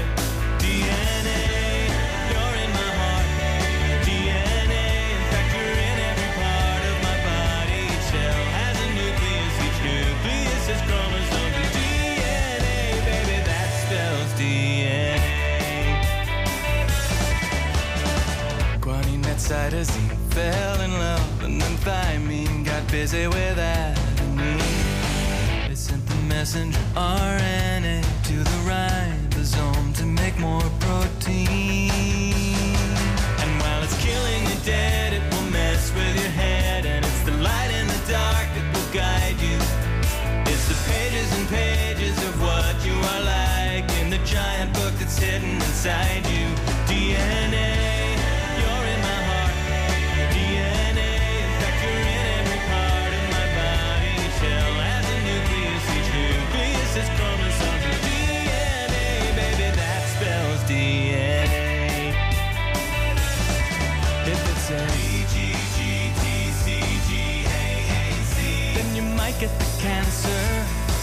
It then you shouldn't eat shrimp or nuts. If it says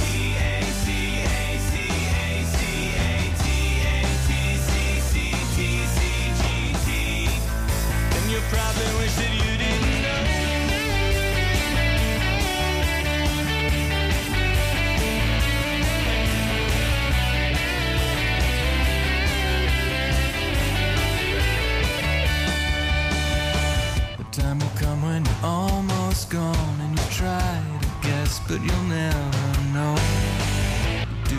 and soldier on every day.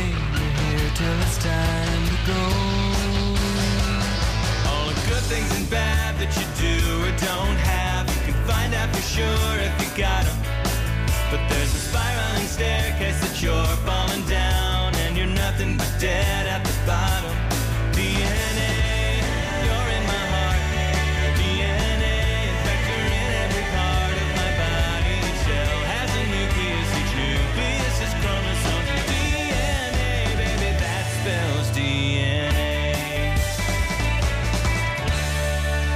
Jonathan Coulton ist das und das ist Creative Commons Musik und äh, That Spells DNA heißt der Track und hat eine sehr witzige Entstehungs Entstehungsgeschichte. Das Magazin Popular, Popular Science ähm, hat nämlich eine Artikelserie gemacht zum menschlichen Körper und hat ihn gefragt, ob er zu jedem dieser Artikel da ähm, ein Lied auch schreiben kann. Das hat er dann halt auch gemacht und ähm, hat das Ganze auch unter Creative Commons gestellt und beides passt hier sehr gut zusammen, denn ihr seid im Chaos Radio gelandet, wo es heute um Genomspeichereien geht, also darum, warum die, äh, warum die Behörden so und so ganzen Genome speichern wollen und äh, was damit äh, so anfangen und ob das vielleicht eine gute Idee ist. Wir haben jetzt schon geklärt, irgendwie, wie man das macht, also was da genau rausgezogen wird aus dem DNA, wie man das technisch macht, wer das überhaupt darf, was da gespeichert wird und äh, haben auch schon erfahren, dass es ähm, ja also diese Massengentests gibt, wo man sich verdächtig macht, wenn man nicht dran teilnimmt, obwohl das alles freiwillig ist. Also dem Gesetzestext zufolge. Zu Gast beim Chaos Radio sind, um das heute alles zu klären, äh, Sil vom Chaos Computer Club. Hallo?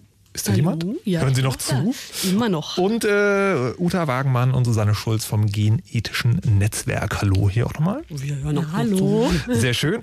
Und äh, jetzt, äh, also es geht die ganze Zeit um, dieses, um diesen Datensatz, den man aus dem Genom äh, rauslesen kann. Und es klingt da halt so, äh, und die Kritik ist sagen, das wird, der, diese Daten werden zu viel äh, übernommen und man möchte das eigentlich gar nicht. Und es gibt aber auch Leute, die die Genom freiwillig untersuchen lassen. Es ist nicht ganz dasselbe, wie wenn die Kriminalzüge bei dir zukommt, aber es passt äh, gut genug zum Thema, um mal so jemand zu befragen. Und so jemand ist in diesem Fall auch der Mensch, der dieses Lied empfohlen hat, das gerade lief, Martin Pittenauer, der jetzt am Telefon ist und sich sein Genom mal hat untersuchen lassen. Hallo und guten Abend. Moin, moin.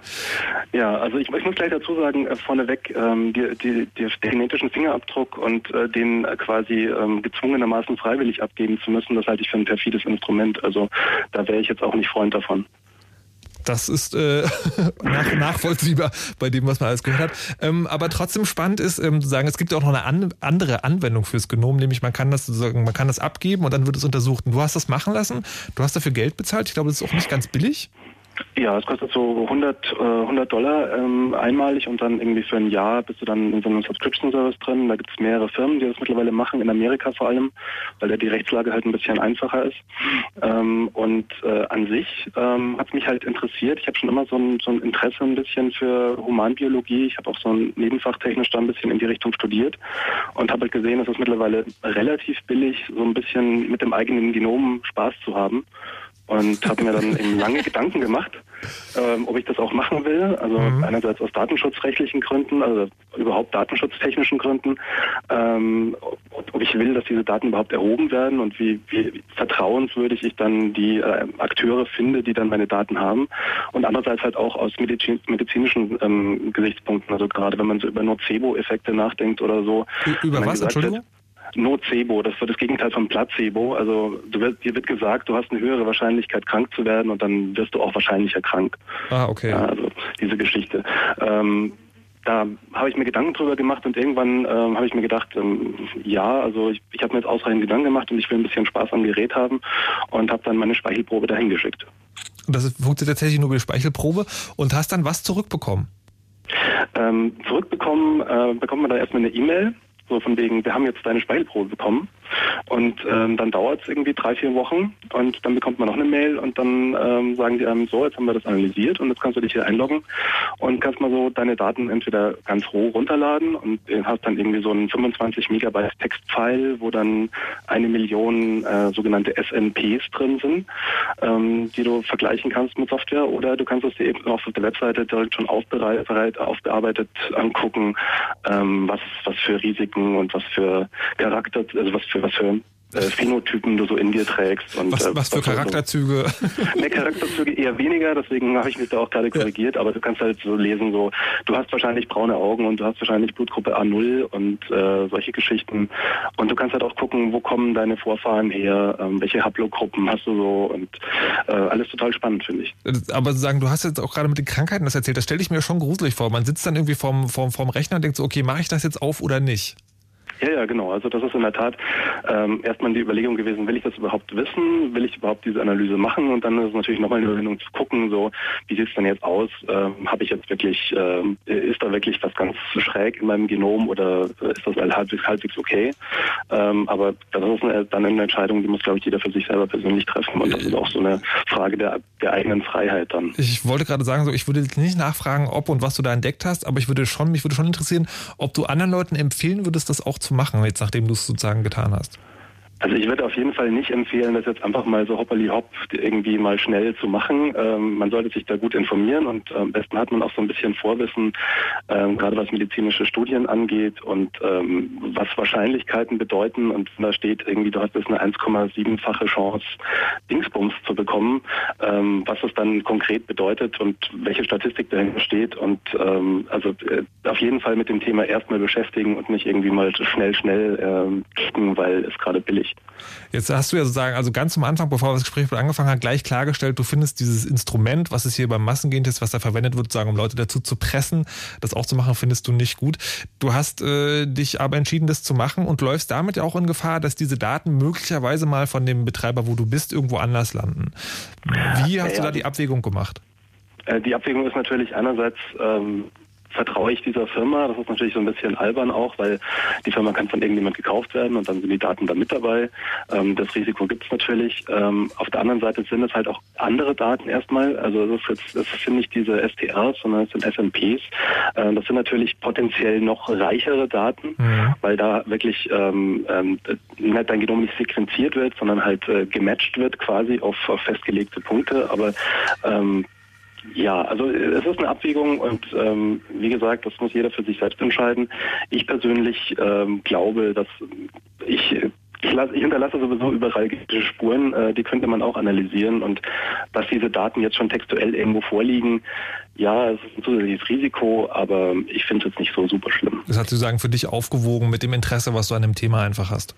Definitiv. Und äh, du hast jetzt irgendwas, das wollte ich noch nachfragen, äh, von einem Subscription-Service erzählt. Das heißt, du hast ein Abo, Abo, und schickst irgendwie jeden Monat eine Speichelprobe hin oder was bedeutet das? Nee, nee, das, also jeden Monat, das wäre ein bisschen albern, weil so viel verändert sich ja in der DNA hoffentlich nicht. Äh, deswegen ähm, ja, ja, aber was halt passiert ist, äh, die Forschung kommt weiter und ähm, korreliert ähm, ah. äh, Gen, äh, Gene und, und Stellen im Genom mit neuen Erkenntnissen und neuen äh, Merkmalen. Und ähm, das ist eben dieser Subscription Service, der dir dann sagt, so, wir haben jetzt hier eine neue Studie äh, irgendwie gefunden oder selbst gemacht und äh, das zeigt uns das Folgendes. Also da kriegt man halt dann so ein Jahr lang Updates quasi, ähm, was jetzt die Wissenschaft Neues in deinem Genom gefunden hat. Und äh, ähm, weil du gerade dran bist, noch äh, eine letzte Frage von mir und dann hat Uta auch noch eine. Würdest du, wenn so ein Massengehen auf dich zukommt, äh, da mitmachen oder würdest du dich auch dagegen wehren? Nein, ich würde mich da wehren bis auf, auf die letzte Haut. Okay, Uta also, es, es mag jetzt absurd klingen, aber ja.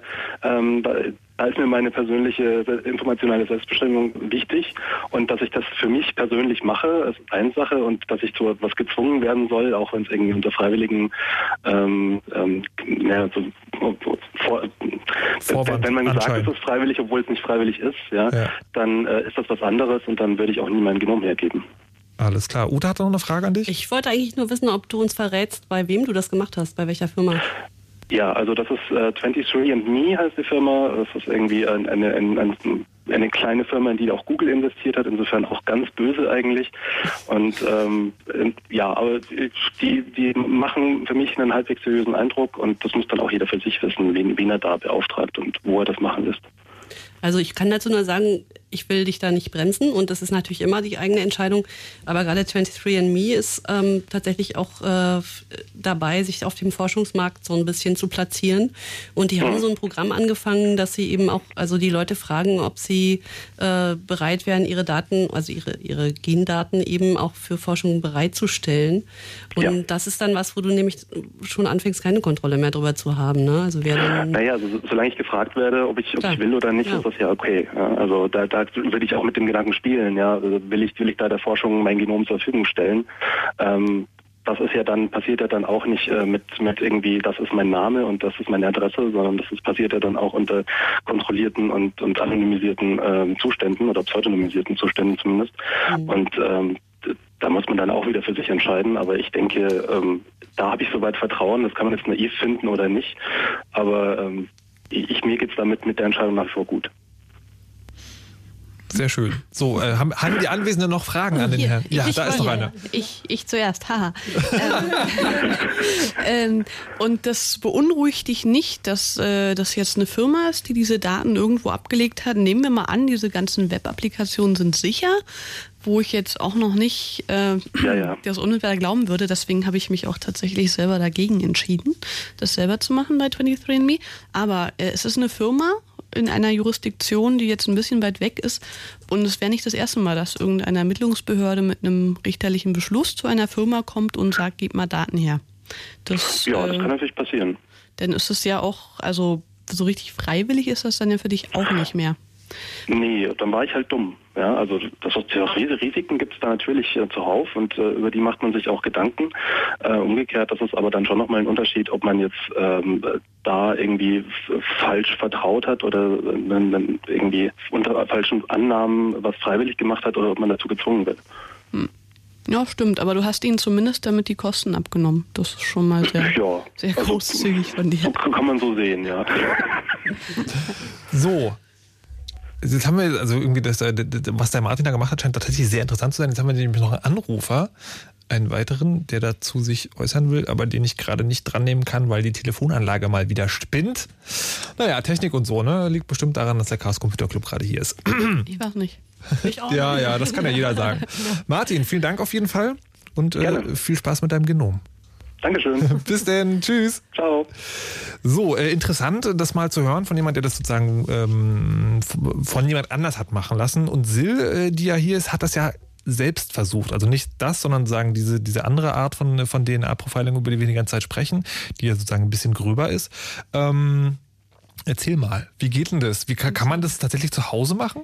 Das kann man tatsächlich zu Hause machen. Wir hatten das vorhin auf der Herfahrt schon kurz, dass äh, Ute vermutete, man braucht da abenteuerliche Gerätschaften und ein Studium und dann noch drei Jahre Training in einem Bootcamp.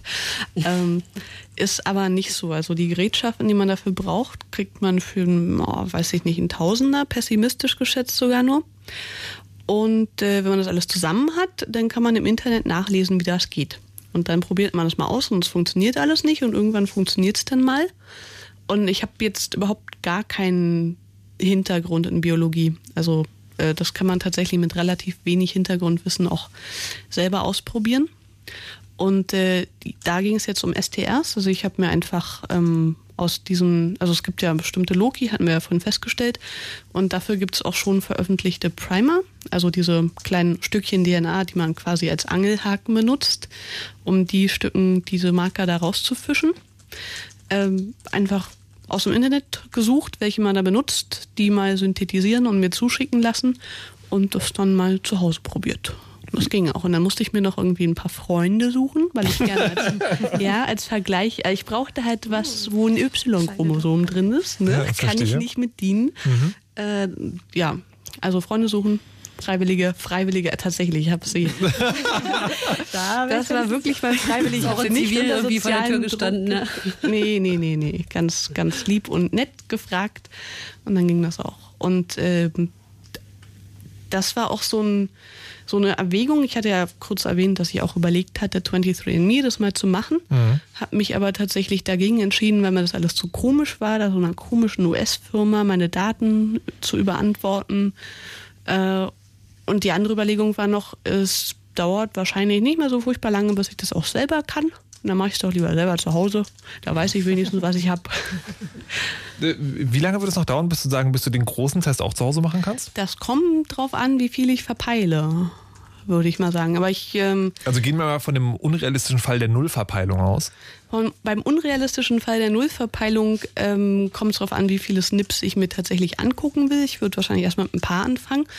Aber wenn ich mir ein paar rausgesucht habe, geht es wahrscheinlich innerhalb von, von ein paar Wochen. So mit Rücklauf, was Bestellungen angeht und Warten auf Lieferungen und solche Geschichten. Und, äh, aber dieses Zeug, was du da bestellst, das, äh, das kann man sich einfach so ordern oder hast, braucht man irgendwie spezielle Kontakte, Bedarfsscheine oder Nö, das kann Stempel? man sich einfach so ordern. Das ist ja einfach nur DNA. Also, Okay. Nicht schlecht. Jetzt äh, wissen wir also sagen, äh, dass man das im Zweifelsfall auch bald zu Hause machen kann. Ähm, aber der eigentliche Teil, mit dem wir heute hier angefangen haben, ist ja, dass die offiziellen Behörden äh, dieses DNA-Profiling machen, um damit Leute zu finden. Das heißt, also das klingt in der Theorie erstmal so, Alter, wir haben ein DNA-Profil und dann wissen wir ganz genau, ähm, wenn wir das DNA-Profil nochmal finden, das sind dieselben Personen. Und das sind aber, haben wir ganz am Anfang gesehen, auch geklärt, eine statistische Wahrscheinlichkeiten, die sind relativ hoch, aber nun ja, da können auch Dinge schiefgehen. Und das sind natürlich immer die spannendsten Teile, ähm, die Anekdoten, wo das tatsächlich mal schiefgegangen ist. Wir haben jetzt zur Auswahl äh, das Phantom von Heilbronn oder menschliche Chimären. Womit wollen wir anfangen? Oder eineige Zwillinge. Oder eineige Zwillinge? fangen wir mal ganz einfach mit den eineigigen Zwillingen Genau. an. Ne? Ja, hier. Da, da, da, die gibt's ja, hier in also Ich Berlin. erzähle die Geschichte gerne, weil ich eine, es ist eine meiner Lieblingsgeschichten. Na dann mal los. Ähm, ist ganz kurz, kennt auch wahrscheinlich fast jeder oder jede. Ähm, in Berlin gab es vor zwei Jahren, glaube ich, ungefähr im KDW äh, einen Juwelenraub und dann wurden DNA-Spuren am Tatort gefunden und es wurden auch relativ schnell zwei Brüder festgenommen, die dann eben ähm, zur DNA-Probe auch richterlich äh, äh, gezwungen wurden. Also per richterlicher Anordnung wu- wurde eben eine DNA-Probe gemacht, Profil erstellt und es stellte sich eben raus, dass beide Brüder, die nämlich eineige Zwillinge waren, dass die DNA eben vollständig auch übereinstimmte mit der Spurenprobe, da aber juristisch man nicht einem der beiden das eindeutig zuordnen konnte, sondern beide gleichzeitig sozusagen im Verdacht standen, mussten sie beide freigelassen werden. Wir haben sich dann auch noch beim deutschen Rechtsstaat bedankt und äh, sind irgendwohin abgedampft, wo die Juwelen geblieben sind, weiß auch niemand. Das ist halt ein Fall, der eben natürlich selten ist, aber da ist die Methode dann doch recht, äh, bisher recht ähm, Hatten, hatten die denn irgendwie ein Alibi oder sowas für die Zeit? brauchten sie ja nicht. Sie haben auch nichts gesagt zu dem Fall. Okay. Sie haben einfach äh, geschwiegen Und und, haben die Technik arbeiten lassen für sich. Wie, Also- aber wie haben Sie denn sozusagen, also wenn es sonst keine Verdachtsmomente gab, wie sind Sie denn überhaupt auf diese beiden Typen gekommen? Ähm, nee, das weiß ich nicht. Es gab wahrscheinlich Ach so, schon. Verdachtsmomente. Ja, ja, Ah, okay. Aber die beiden haben eben äh, geschwiegen einfach. Die haben Mhm. zum Tathergang nichts gesagt. Die haben sich einfach äh, nicht geäußert und haben die Technik für sich arbeiten lassen. Die haben wahrscheinlich vorher schon gewusst, woraus es hinausläuft. Alter Schwede. Ja. Das ist eben, daran wird natürlich jetzt auch gearbeitet. Also das ist eben auch eine der Forschungsfragen der Forensik. Wie kann man eineige Zwillinge eindeutig äh, mit einem äh, DNA-Profil an? Na, wir halten mal fest, eineige Zwillinge sind jetzt erstmal grundsätzlich verdächtig. Ne? Also Genau. ist sozusagen aus dem, was wir heute schon gelernt haben, folgt das doch eigentlich direkt. Ja, könnte man so sagen. Okay, dann, dann möchte ich als nächstes gerne, äh, finde ich nämlich das Spannendste, die menschliche Chimäre. Das, also Chimären sind, äh, um mal euren Bildungshorizont ein bisschen zu erweitern, das sind Mischwesen aus der Fabelwelt. Ja, also der, der Greif zum Beispiel, diese Mischung aus Löwe und Adler ist zum Beispiel eine Chimäre. Was sind denn jetzt menschliche Chimären? Wer will? Na, ich? Okay. Also äh, menschliche Chimären, genetische Chimären, ähm, Gibt es wohl auch in der Natur, ist aber echt selten, also dass sowas von, von sich aus entsteht. Es gibt Menschen, die in unterschiedlichen Körperzellen unterschiedliche Genome haben. Ähm, passiert aber tatsächlich relativ oft, wenn jemand eine Knochenmarkstransplantation hatte. Bei Blutkörperchen werden ne, Knochenmark gebildet. Und ähm, das heißt, das Blut hat dann das, also ja, genetische Profil vom Spender. Alle anderen Körperzellen haben das genetische Profil vom Menschen, also vom Empfangenden. Mhm. Und äh, das heißt, wenn man zwei Proben von diesem Menschen nimmt, Blutprobe und irgendwie Mund, Schleimhautabstrich, werden die sich unterscheiden. Wenn jemand am Tatort Blut hinterlässt und dann in so einem Massengentest ein Mundabstrich gemacht wird, wird man ihn nicht finden. Und da kann gleichzeitig noch sozusagen jemand anders damit belangen. Äh, ja, Sein Spender quasi. Das wäre ganz schön asozial, aber grundsätzlich ja. Also es wird wahrscheinlich auffallen, wenn zum Beispiel die Verdächtige eine Frau ist und der Spender ein Mann. Da wird der Labortechniker mhm. wahrscheinlich schon ein bisschen stutzig werden. Aber sonst also ich blute sozusagen in den Tatort, äh, erwecke damit den Eindruck, ich, da sei jemand gewesen, den könne man auch feststellen, aber hm, bin dann jemand anders. Das ist ja äh, sehr praktisch für gewisse Leute möglicherweise. Ähm, dann haben wir noch die, das Phantom von Heilbronn. Auch eine sehr schöne Geschichte. Dann ist jetzt quasi Susanne eigentlich dran, genau, oder? Jetzt bin ich dran. ja, das äh, haben wahrscheinlich viele gehört. Also viele äh, haben das in den Medien mitbekommen. Äh, das war wirklich mal so ein großes Scheitern der DNA-Suchaktion. Äh, da ging es darum, dass äh, grenzüberschreitend in mehreren Ländern eben äh, Polizeibehörden ermittelt haben, nach einer ähm, Frau gesucht haben, weil sie eben Spuren bei Mordfällen, vielen Mordfällen gefunden gefunden haben, immer dasselbe äh, Spurenprofil und das deswegen miteinander verbunden haben, diese ganzen Mordfälle. Und dann gab es verschiedene Sonderkommissionen jahrelang gesucht nach dieser Frau, dieser Mörderin eben bis sie eines Tages dann auch als Ermittlungsansatz hatten, äh, zu überlegen, vielleicht gab es auch eine Kontamination. Das heißt, vielleicht äh, äh, kam dieses, äh, dieses, dieses Profil, was sie da die ganze Zeit analysiert hatten, gar nicht äh, von äh, der Täterin oder dem Täter, sondern eben von jemand, die mit den Techniken zu tun hatte. In diesem Fall war das eine Verpackerin der Wattestäbchen die alle da eingesetzt wurden, eben um, um äh, Proben zu nehmen an den Tatorten. Und äh, das äh, war dann sozusagen das Phantom von Heilbronn. In Wirklichkeit hatten diese ganzen verschiedenen äh, Taten eben nichts miteinander zu tun und wurden nur so zusammengeführt. Wenn ich richtig informiert war, war es doch auch so, dass, die, dass diese Kontamination auch daher kam, dass sie Wattestäbchen verwendet haben, die jetzt eigentlich nicht für diesen Zweck gedacht waren, sondern genau. sie haben quasi einfach sozusagen, sind in, in die Drogerie gegangen, haben Wattestäbchen gekauft und haben halt nicht sozusagen spezielle DNA. Na, ja, aber also sie hatten, so, sie hatten welche, also sie hatten halt im Einkauf geguckt, oh, die sterilen sind ja viel billiger als die DNA-freien. Ja, Ah, okay. nee, aber steril reicht halt nicht. Ja, nee, aber ganz DNA-frei kriegt man diese Dinger wohl auch nicht äh, soweit ich gehört habe. Vielleicht ja, aber, aber wenn es schon DNA-frei gibt, muss man die nicht kaufen, wenn man DNA-Tests macht. Das ist total Quatsch. Nein, das macht man nicht. Ja, auf jeden Fall ist das so ein typisches Beispiel dafür. Je feiner die Methoden werden, je, je geringere Spuren schon mhm. ausreichen, desto größer ist auch die Möglichkeit von Kontaminationen. Und aber deswegen ist woher auch hast wieder. Das, woher hast du das, dass man die nicht ganz DNA-frei bekommt? Äh, Habe ich irgendwo gelesen. Kann eigentlich, ich jetzt nicht eigentlich geht das schon. Ja, aber wie, wie, wie macht man was DNA-frei? Äh, ähm, also behandeln mit Chemikalien. Und das braucht man ja in Laboren auch relativ häufig, dass bestimmte Chemikalien und äh, Substrate DNA-frei sein müssen. Mhm.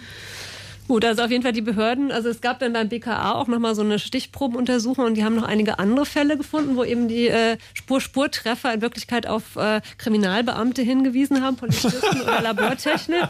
Also relativ viele fand ich in dieser komischen, das hat der Spiegel mal veröffentlicht. Polizisten, eineige Zwillinge und Massengentestverweigerer, genau, ihr seid genau. alle, alle, alle verdächtig. Ja, ja, und jetzt wollen sie deswegen am liebsten die ganzen Labortechniker und äh, äh Polizisten wiederum in Datenbanken erfassen. Das nennt sich dann Elimination Data Banks um sozusagen dann auszuschließen, dass wenn man diese Spuren findet, dass man die lieber gar nicht weiter verfolgt. Und da weigern sich aber dann in Deutschland zumindest die Polizisten immer. Du meinst dieselben Leute, die sich auch weigern, irgendwie eine eindeutige Nummer auf dem Anzug zu genau, tragen? Genau, sowas. Da fällt ihnen plötzlich der gläserne Bürger ein, auch äh, zumindest der gläserne Polizist. Also ah ja, Bürger hm. Sehr seltsam. Aber das ist auch geil. Also wenn es dann sowas gäbe, könnte man ein Polizist werden, könnte dann das perfekte Verbrechen, weil man kann ja nicht am Tatort, also ich meine, man ist ja dann in dieser Elimination-Datenbank, wäre vielleicht gar nicht so schlecht. So, jetzt wissen wir also sagen, wie man DNA-Profile erstellt, wo die gespeichert werden und auch wie es schiefgehen kann. Und äh, was man warum dagegen macht, klären wir gleich noch. Jetzt gibt es erst noch mal das Fritz-Info mit Nachrichten, Wetter und Verkehr.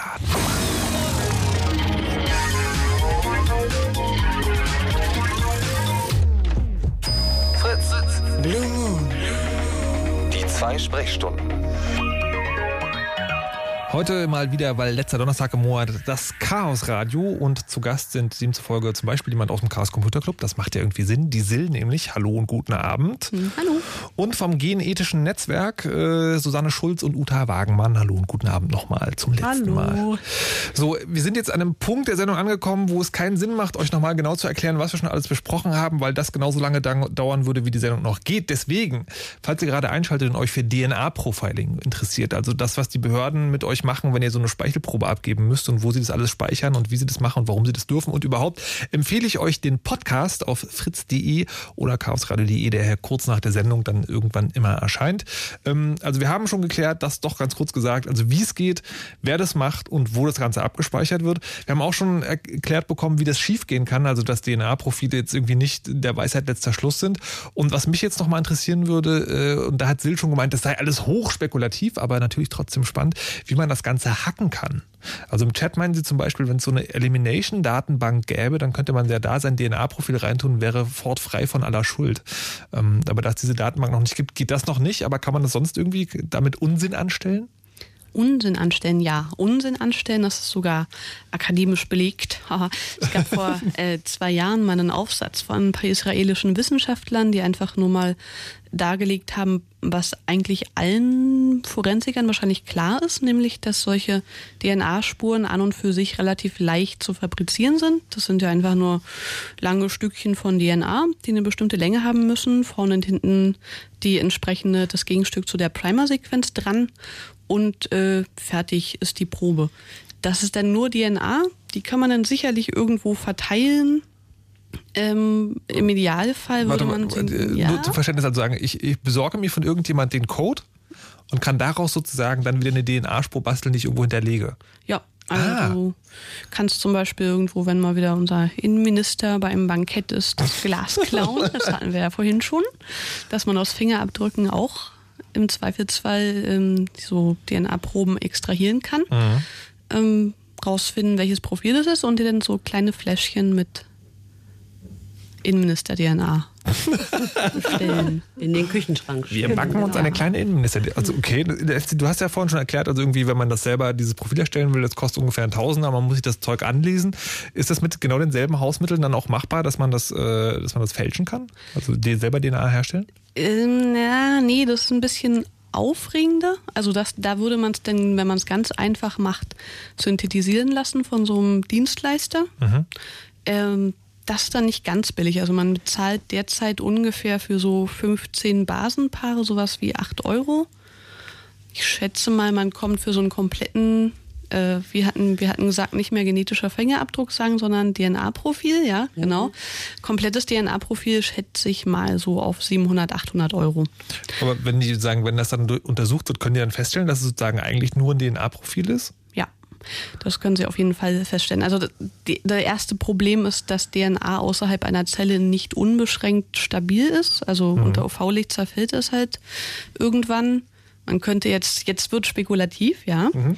ähm, diesen, also dieses Stückchen DNA in irgendwelche E. coli oder Hefezellkolonien einbringen und dann diese ja, Zelllinien züchten aufraspeln, kleine Fläschchen füllen, dann wäre das auch ein bisschen länger stabil. Aber so, also so wie es jetzt gemacht wird, wie die Technologie jetzt funktioniert, mhm. kann man das nicht feststellen. Okay.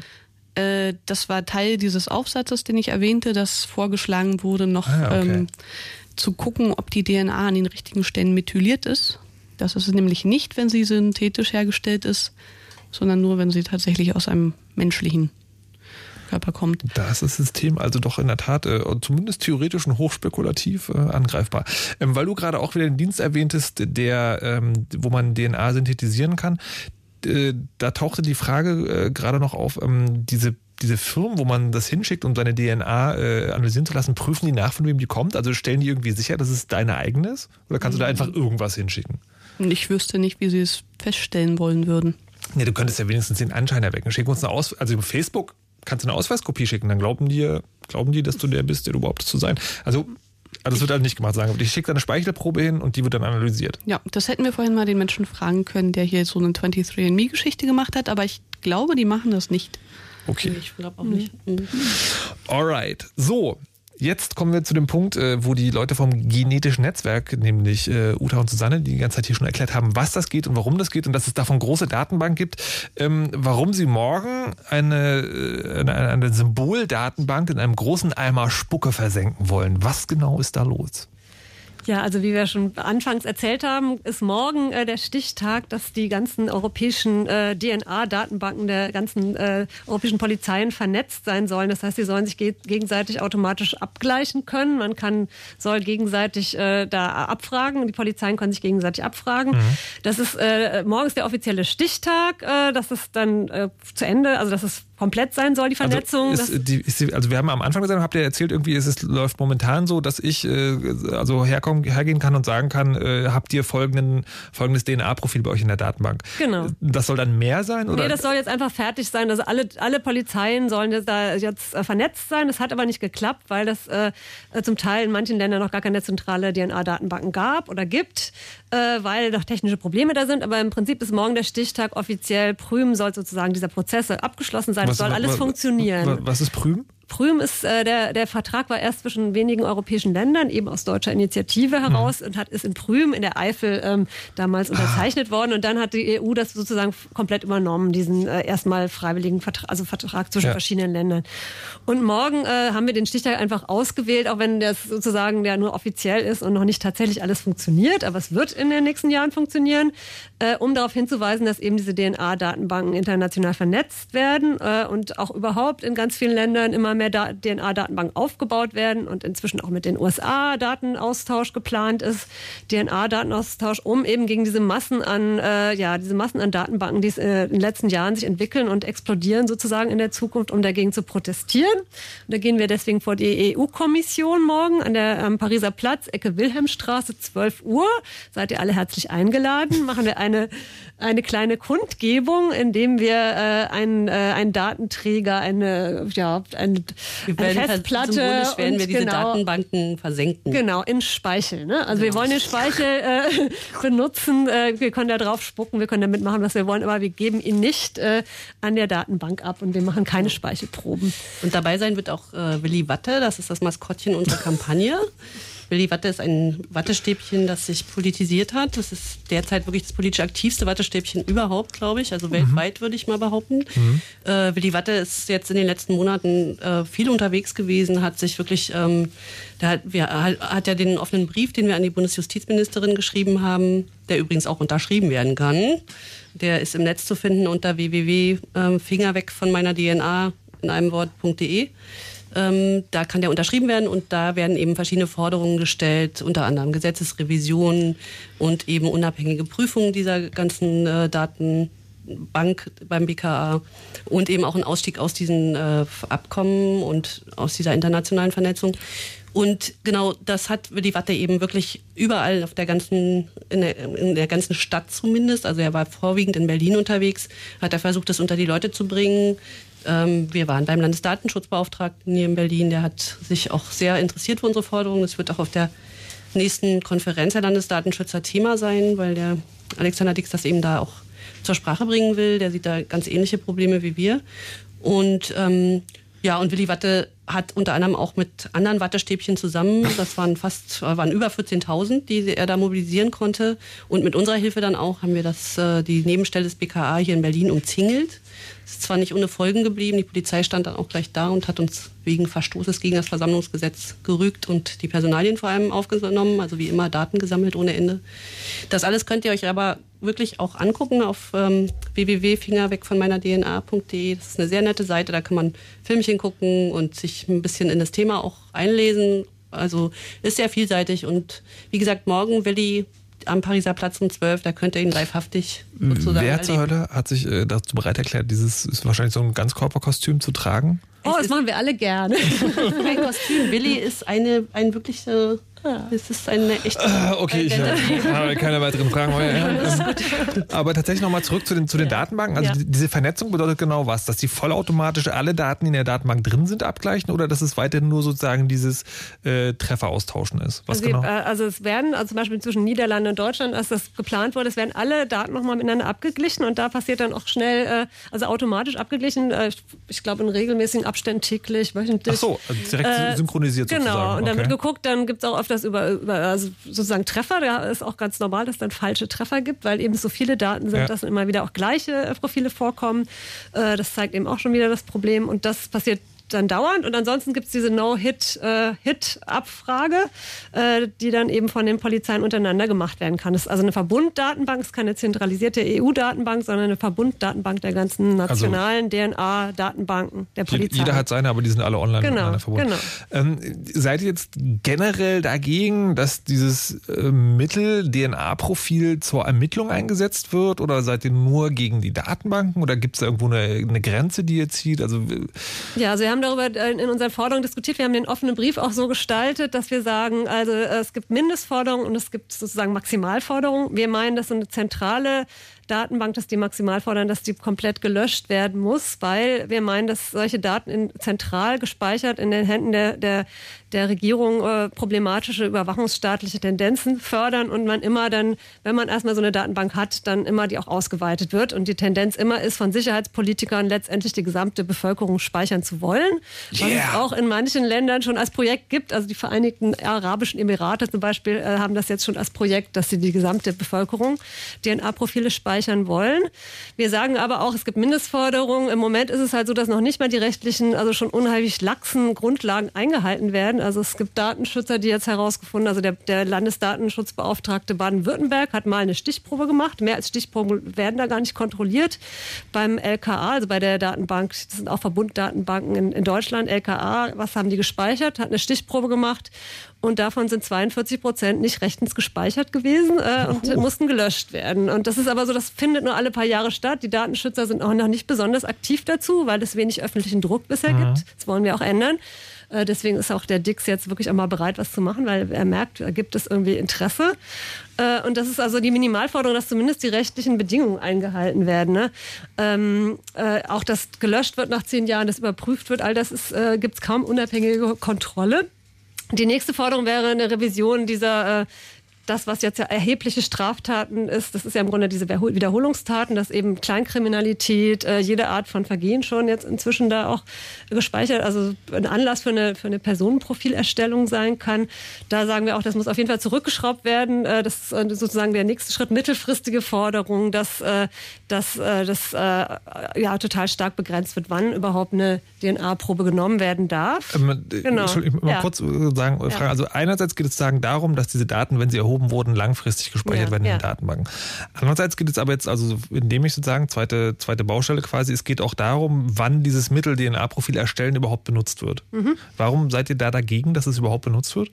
Ähm, äh, wir, unsere Kampagne ist erstmal wirklich gegen die Datenbanken, Ja. gegen die Speicherung. Ne? Okay. Das ist unser Hauptproblem und da, dazu arbeiten wir jetzt und wollen das verhindern, ne? wollen möglichst viele Daten gelöscht haben. Wir finden es was anderes im ganz konkreten Ermittlungsfall, wenn das, äh, was ich bei, bei Mord oder Vergewaltigung, wenn das äh, noch zusätzlich hinzugezogen wird, da ähm, äh, äh, einfach nur praktisch die Identität nochmal zu klären, da äh, haben wir jetzt uns so nicht zu geäußert, denke ich, das ist auch erstmal nicht das Problem. Ne?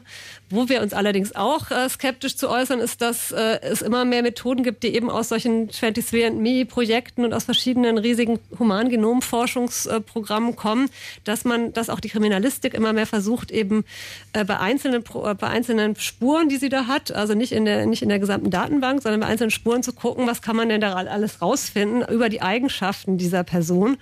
Und da ähm, se- sehen wir auch, dass es ein Problem ist, dass immer mehr ähm, versucht wird, nach, äh, nach Herkunft zu unterscheiden, was dann zum Beispiel wieder Migrationskontrolle relevant ist, wenn man sowas äh, macht, äh, zu gucken, aus welchen Regionen kommen Leuten, dann, dann äh, will man die Augenfarbe, dann will man irgendwie die Größe. Das ist bis jetzt noch alles sehr ungenau, aber, aber das, das, äh, man übersetzt solche, solche ähm, Erkenntnisse. Aber das ist doch, äh, ich muss kurz unterbrechen, also Ja. ist ja sagen, bei dem, was ihr beschrieben habt, ist das, spielt es doch gar keine Rolle. Also wie diese STRs, was ihr erklärt Ja. habt, da kann man das ja gar nicht Nee. draus ablesen. nee, in der Aber es Datenbank bei den Spuren eben zum Teil, bei jetzt eben ist das es ist eine Grauzone, es ist rechtlich eigentlich nicht erlaubt. Also dann, mhm. es dürfen keine anderen Merkmale rausgelesen werden. Okay, aber das es ist gibt direkt eben, verboten. Ne, es ist, es, ist es überall in Europa so oder ist es äh, nur es, in. also in Deutschland ist es so, ich wollte nur sagen, dass es eben durchaus aber Fälle gibt, wo dann eine richterliche Anordnung diese, dieses Verbot doch irgendwie umgeht, weil begründet mit äh, Ermittlungs. Äh, einer Ermittlungsnotwendigkeit, weil es irgendwie keinen anderen Anhaltspunkt gibt. Und dann wird eben durchaus mal geguckt, wie alt ist die Person vielleicht gewesen oder wo ist die, wie ist die Herkunft. Mhm. Obwohl man eben die Tests, die man da an, also das sind ja dann eher eben SNPs oder genetische Tests, wenn man, wenn man die macht, das, die sind viel zu ungenau. Also im Grunde kann man daraus nicht viel äh, lesen und gerade das mit der Herkunft ist extrem, extrem zweifelhaft. Ja? Also Herkunft aus der DNA ablesen zu wollen, da gibt es ähm, mhm viel zu, aber wir wollen es ja jetzt nicht ausweiten. Das ist nur, das bringt vielleicht noch mal kurz das Problem auf den Punkt, dass äh, DNA-Proben, deren Besonderheit eben auch ist, dass es biologisches Material ist. Das heißt, man kann, es ist unendlich weiter zu spinnen, was da noch alles rausgelesen werden könnte irgendwann mal, wenn es irgendwann mal als notwendig angesehen mhm. wird. Ja. Das zeigt so die Begehrlichkeiten der Kriminalistik und äh, verschiedene Zukunftsszenarien kann man sich vorstellen, auch wenn das jetzt noch nicht so funktioniert, wie Sie sich das wünschen würden. Das heißt, äh, selbst wenn, äh, wenn das sozusagen ganz sicher verschiedene Merkmale auszulesen wären, würdet ihr das als Ermittlungsmittel trotzdem nicht gutheißen? Nee, weil dann kommt es dann als nächstes zur Speicherung, dann will man schon die Eigenschaften von Personen speichern. Das sind ja immer so Schritte. Also da, da wären wir dagegen, dass man überhaupt mit solchen äh, zweifelhaften Methoden arbeitet. Okay, also das äh, finde ich zumindest eine spannende Sache, die ich äh, wahrscheinlich diskussionswürdig finden könnte, wenn jetzt nicht die Sendung gleich vom Ende wären. Wir haben jetzt noch äh, einmal eine ganz kurze Frage von Gabriel. Hallo und guten Abend. Mach's ganz schnell. Hi, ähm, ich habe noch eine Frage zu der gefälschten DNA-Spur. Ähm, Ihr habt gesagt, ihr, die würde man dann irgendwie synthetisieren lassen, die ähm, DNA. Wenn ich schon die DNA-Spur habe vom Innenminister, dann kann ich die doch einfach per PCR amplifizieren und dann äh, großflächig verteilen, oder? Ja, und das okay, heißt, äh, und das, war, das ist schön, schön viel Fachsprech. Gabriel, ich tu dich mal schon wieder raus, damit du sagen nicht äh, äh, aus, dem, äh, aus dem Ruder läuft hier, weil wir wirklich nicht mehr viel Zeit haben. Aber die Frage war sozusagen, also wenn man DNA hat, kann man die dann nicht einfach amplifizieren, also verstärken, kann man DNA verstärken? Ja, also amplifizieren, das ist eigentlich das, was PCR tut. Da hat er schon recht. Kann man noch mhm. einfach äh, replizieren. Ist ja eigentlich nur ein Replikator, diese PCR-Maschine mit den Enzymen drin. Äh, was ich eigentlich an dieser synthetisierten DNA spannend fand, äh, war, dass man tatsächlich den Schritt gehen kann von einem digitalen Infobit äh, wenn jetzt auf Wikileaks irgendwann mal die Codes-Datenbank ah, okay. auftaucht, äh, dass es dann relativ einfach ist, da also sagen, wenn ich, wenn ich schon die DNA von jemand habe, dann würde ich sie sozusagen also äh, äh, anwachsen lassen quasi, also vermehren. Vermehren, ja. Okay, und sagen, wenn ich, wenn ich nur den, wenn ich nur den Code habe aus dieser Datenbank, dann kann ich sie aber immerhin sozusagen synthetisch basteln. Ja, genau. Ah, okay. Gut, dann haben wir Gabriels Frage äh, auch noch beantwortet. Wie seht ihr denn jetzt ähm, realistisch eingeschätzt die Zukunft dieses Unternehmens, das ihr da an den Start gebracht habt? Also ich meine, ähm, wie wird das sein mit den Datenbanken? Habt ihr, malt ihr euch da irgendwas aus? Ähm, naja, im Moment äh, kann man sich eigentlich nur unangenehme Dinge ausmalen, wenn man an, sich das anguckt, wie die Vernetzung ist europaweit und so weiter. Ähm, wir können da sicherlich nur begrenzt gegen anstinken, aber wir versuchen es weiter und ähm, hoffen auch sehr, dass äh, wir da weiter vorankommen. Also man kann da nur kleine Schritte gehen, weil das ist eben leider sehr weit verbreitet, die Annahme, dass diese Datenbanken das Verbrechen aufklären und sonst nichts. Und das tun sie eben leider nur zu einem ganz geringfügigen Teil, wenn überhaupt. Jetzt ist, äh, jetzt ist morgen sagen dieser Aktionstag mit dem großen Spuckeeimer, den ich immer noch ein bisschen eklig finde, aber gut für die politische Aktivismus kann man das so mal machen. Ähm, äh, was ist denn danach der Plan? Also ich meine, das wird ja, die werden ja morgen nicht irgendwie vor eurem Spuckeeimer umfallen und dann sagen, oh nein, wir werden alle Datenbanken löschen. Was, ja, mal gucken. Okay, mal gucken, aber also ja, nur potenziell ähm, abgenommen, das, das passiert nicht. Was passiert dann? Also wir sammeln weiter ganz eifrig für den offenen Brief auch Unterschriften. Also nochmal www.fingerweg von meiner dna.de könnt ihr den mit unterschreiben und äh, werden auch weiter insistieren, dass Frau Leuthäuser-Schnarrenberger sich da irgendwie zu äußert. Sie hat bisher den irgendwie zwar entgegengenommen, aber äh, in, in, ihrer Behörde ist er inzwischen irgendwie anscheinend verloren, der Brief. Was? Und sie hat sich noch nicht äh, Wird behauptet. Ja. ja, also niemand äh, weiß etwas davon, obwohl wir mehrmals den hingeschickt haben und mehrmals nachgefragt haben. Ist ihr anscheinend äh, irgendwie unangenehm, wo Passt sie ja schon mit der Vorratsdatenspeicherung äh, zu tun hat. Und äh, wir wollen auch einfach nochmal klar machen, dass es eben biologische Vorratsdatenspeicherung und genauso problematisch wie die andere Vorratsdatenspeicherung. Und freuen uns auch sehr, dass der Chaos Computer Club zum Beispiel das mit unterzeichnet hat und wir auch deswegen ja in Kontakt jetzt hier miteinander gekommen sind. Ja, und wollen einfach weiter ähm, Kampagne, Informationen, Diskussionen fördern. So. Ich muss noch mal kurz nachfragen. Also ihr habt einen offenen Brief von Leuten und Institutionen unterschreiben lassen, habt den dort abgegeben oder wie, wie macht das mit so einem offenen Brief? Schickt man den hin oder Ja, genau, das haben wir vorher eben auch versucht rauszufinden, Ja. haben da angerufen, wurden dann eben auch, äh, ja natürlich und wunderbar. Bitte gehen und Sie Jeansstelle 33a und holen Nee, Sie nee, also wir haben dann richtig ähm, mehrfach eben mit denen rumtelefoniert, mit Mhm. verschiedenen Sachbearbeitern da im Ministerbüro und hatten dann eigentlich auch den Termin und dann war auch klar, dass wir den da abgeben werden und äh, da mussten wir dann allerdings, durften wir dann allerdings nicht rein, weil die Polizei, die da war, die wollte nicht, dass wir in das Ministerium reingehen. Die hatten Angst vor Willy Watte, der war da schon dabei. und, ähm, wahrscheinlich auch einfach, weil der so groß und äh, umfangreich aussah, könnten ja auch Waffen drunter geschmuggelt werden. Keine Ahnung, was sie gedacht haben. Wie auch immer, wir haben den Brief abgegeben. Wir haben ihn vorher auch ein paar Mal per E-Mail dahin geschickt, damit die schon wissen, worum es geht. Und ähm, haben dazu noch eine schöne Kunstaktion gemacht. Also Willi hatte eben da seine Wattestäbchen mitgebracht und wir haben dann da nochmal den Slogan unserer Kampagne DNA Sammelwut stoppen vor das Bundesjustizministerium geschrieben. Also die Wattestäbchen haben diesen Slogan geformt, haben eben gezeigt, dass sie sehr viel schönere Dinge tun können, ne? Mhm. als Speichel sammeln. Und ja, dann haben wir den Brief da abgegeben bei einer Dame, die uns da empfangen hat. Das haben wir auch alles filmisch festgehalten. Und äh, jetzt haben wir uns mal, haben wir uns mal erkundigt, wie es so aussieht, weil drei Monate vergangen sind, seit wir den abgegeben haben. Und da hieß es dann eben, er sei irgendwie verloren gegangen. Sie wüssten gar nichts davon. Und das ist ein bisschen, äh, tut mir leid, also ich glaube es nicht so ganz, dass er verloren gegangen ist. Ich nehme an, das passt gerade nicht ins Bild. Hey, offizielle Behörden können total super mit Daten umgehen. Ja? Genau. Kann man hier mal wieder sehen. Ja, aber wir bleiben da am Ball und ich denke, wir werden auch noch genug politischen Druck entfalten, dass wir da endlich mal eine Antwort kriegen, weil die Frau muss sich dazu irgendwie äußern. Sie ist selber ja eigentlich sehr kritisch gegenüber dieser ganzen Vorratsdatenspeicherung-Geschichte. Ja, aber das ist doch was ganz anderes Ja. Ja, ja. Ja, und wir, wir machen auch weiter Informationskampagne, dass Leute, die unter Umständen damit konfrontiert sind, äh, dass sie mal ihre Speichelprobe abgeben sollen, dass sie wissen, dass sie eine richterliche ähm, Anordnung brauchen, dass sie sich verweigern können. Das ist auch immer ganz wichtig, immer wieder zu sagen. Wir haben auch so mit Willi Watte viele Leute getroffen auf der Straße, die gesagt haben, weil gerade Jugendliche, mir ist das schon mal passiert, ich sollte das schon mal machen. Äh, und das wurde mir angedroht. Und das ist auch gut, dass die Leute das wissen, in Schulen und so weiter, das Alles verbreiten. klar. Dann jetzt einmal noch die Webseite. Genau, die Webseite www.fingerwegvonmeinerdna.de und ihr könnt auch, wenn ihr eine Geschichte zu erzählen habt, die euch passiert ist im Zusammenhang mit DNA-Speicherung, euch gerne auch ans genethische Netzwerk selbst wenden. Das ist auch unter www.gen-ethisches mit th netzwerk.de zu Findet erreichen. sich auf der Website. Und da ist es ganz einfach uns zu, zu kontaktieren und dann könnt ihr, wenn ihr eine Geschichte loswerden wollt, wir sammeln nämlich auch gerade Geschichten, die Leuten passiert sind im Zusammenhang mit DNA-Speicherung. Alles klar. Uta Wagenmann und Susanne Schulz vom Genethischen We- Netzwerk. Oh Gott, beim letzten Mal versprochen. Ja, Toll. das ist ein 80er Super. Jahre Name, da Okay, ähm. Chaos Radio ist ja eh gleich vorbei. Äh, Sil vom Chaos Computer Club auch hier gewesen. Was wird dein nächstes Projekt? Welche, wessen DNA wirst du fälschen? Würde ich niemals tun. Das Ach so, war alles hochspekulativ Ja, und ja, rein hypothetisch. Ja, okay, verstehe. Gut. Dann äh, vielen Dank euch allen drei und äh, ihr konntet heute ganz ausführlich lernen, wie man das mit dem DNA-Profiling macht und wo und überhaupt. Morgen gibt's wie gesagt, Spuckereimer vor der EU-Kommission in Berlin. Viel Spaß dabei. 12 Uhr. Und ähm, Pariser Platz. mir bleibt nur noch eins zu sagen, lasst euch nicht überwachen und macht immer schön eure Backups. Tschüss.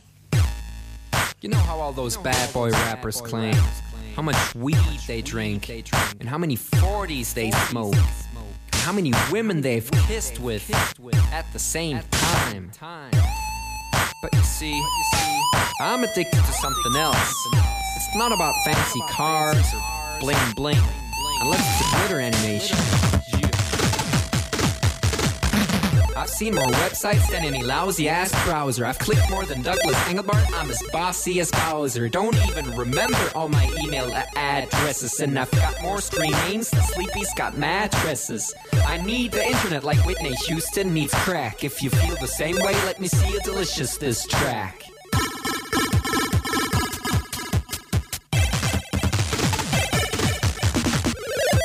More time online than Tim Berners-Lee. When I go to a club, it's mostly a surf club, you see. I've cal paid more money than you've got pictures on Flickr. They call me the Uber YouTuber, MySpace clicker. I love amateur homepages and dirt style design. The interweb's a ghetto full of gustatory crime. Cross your fingers, make your hand look like a W and holla website.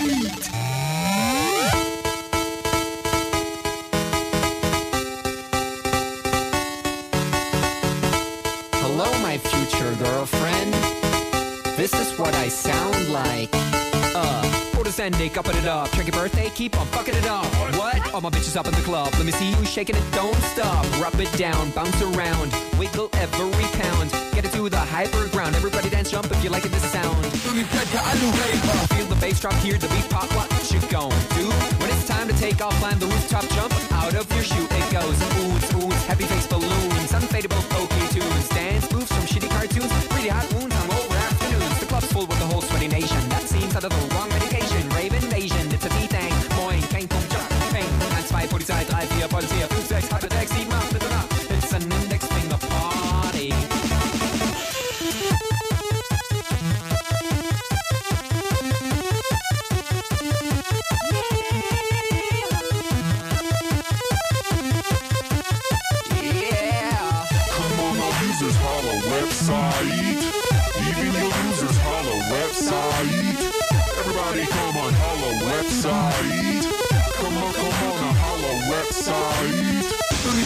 Satan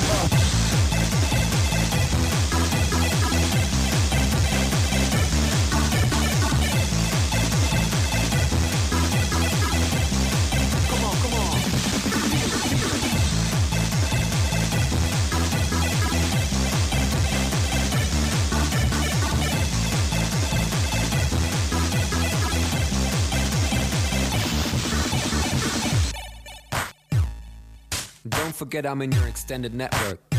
Biatch. Expo 2000. Bäh.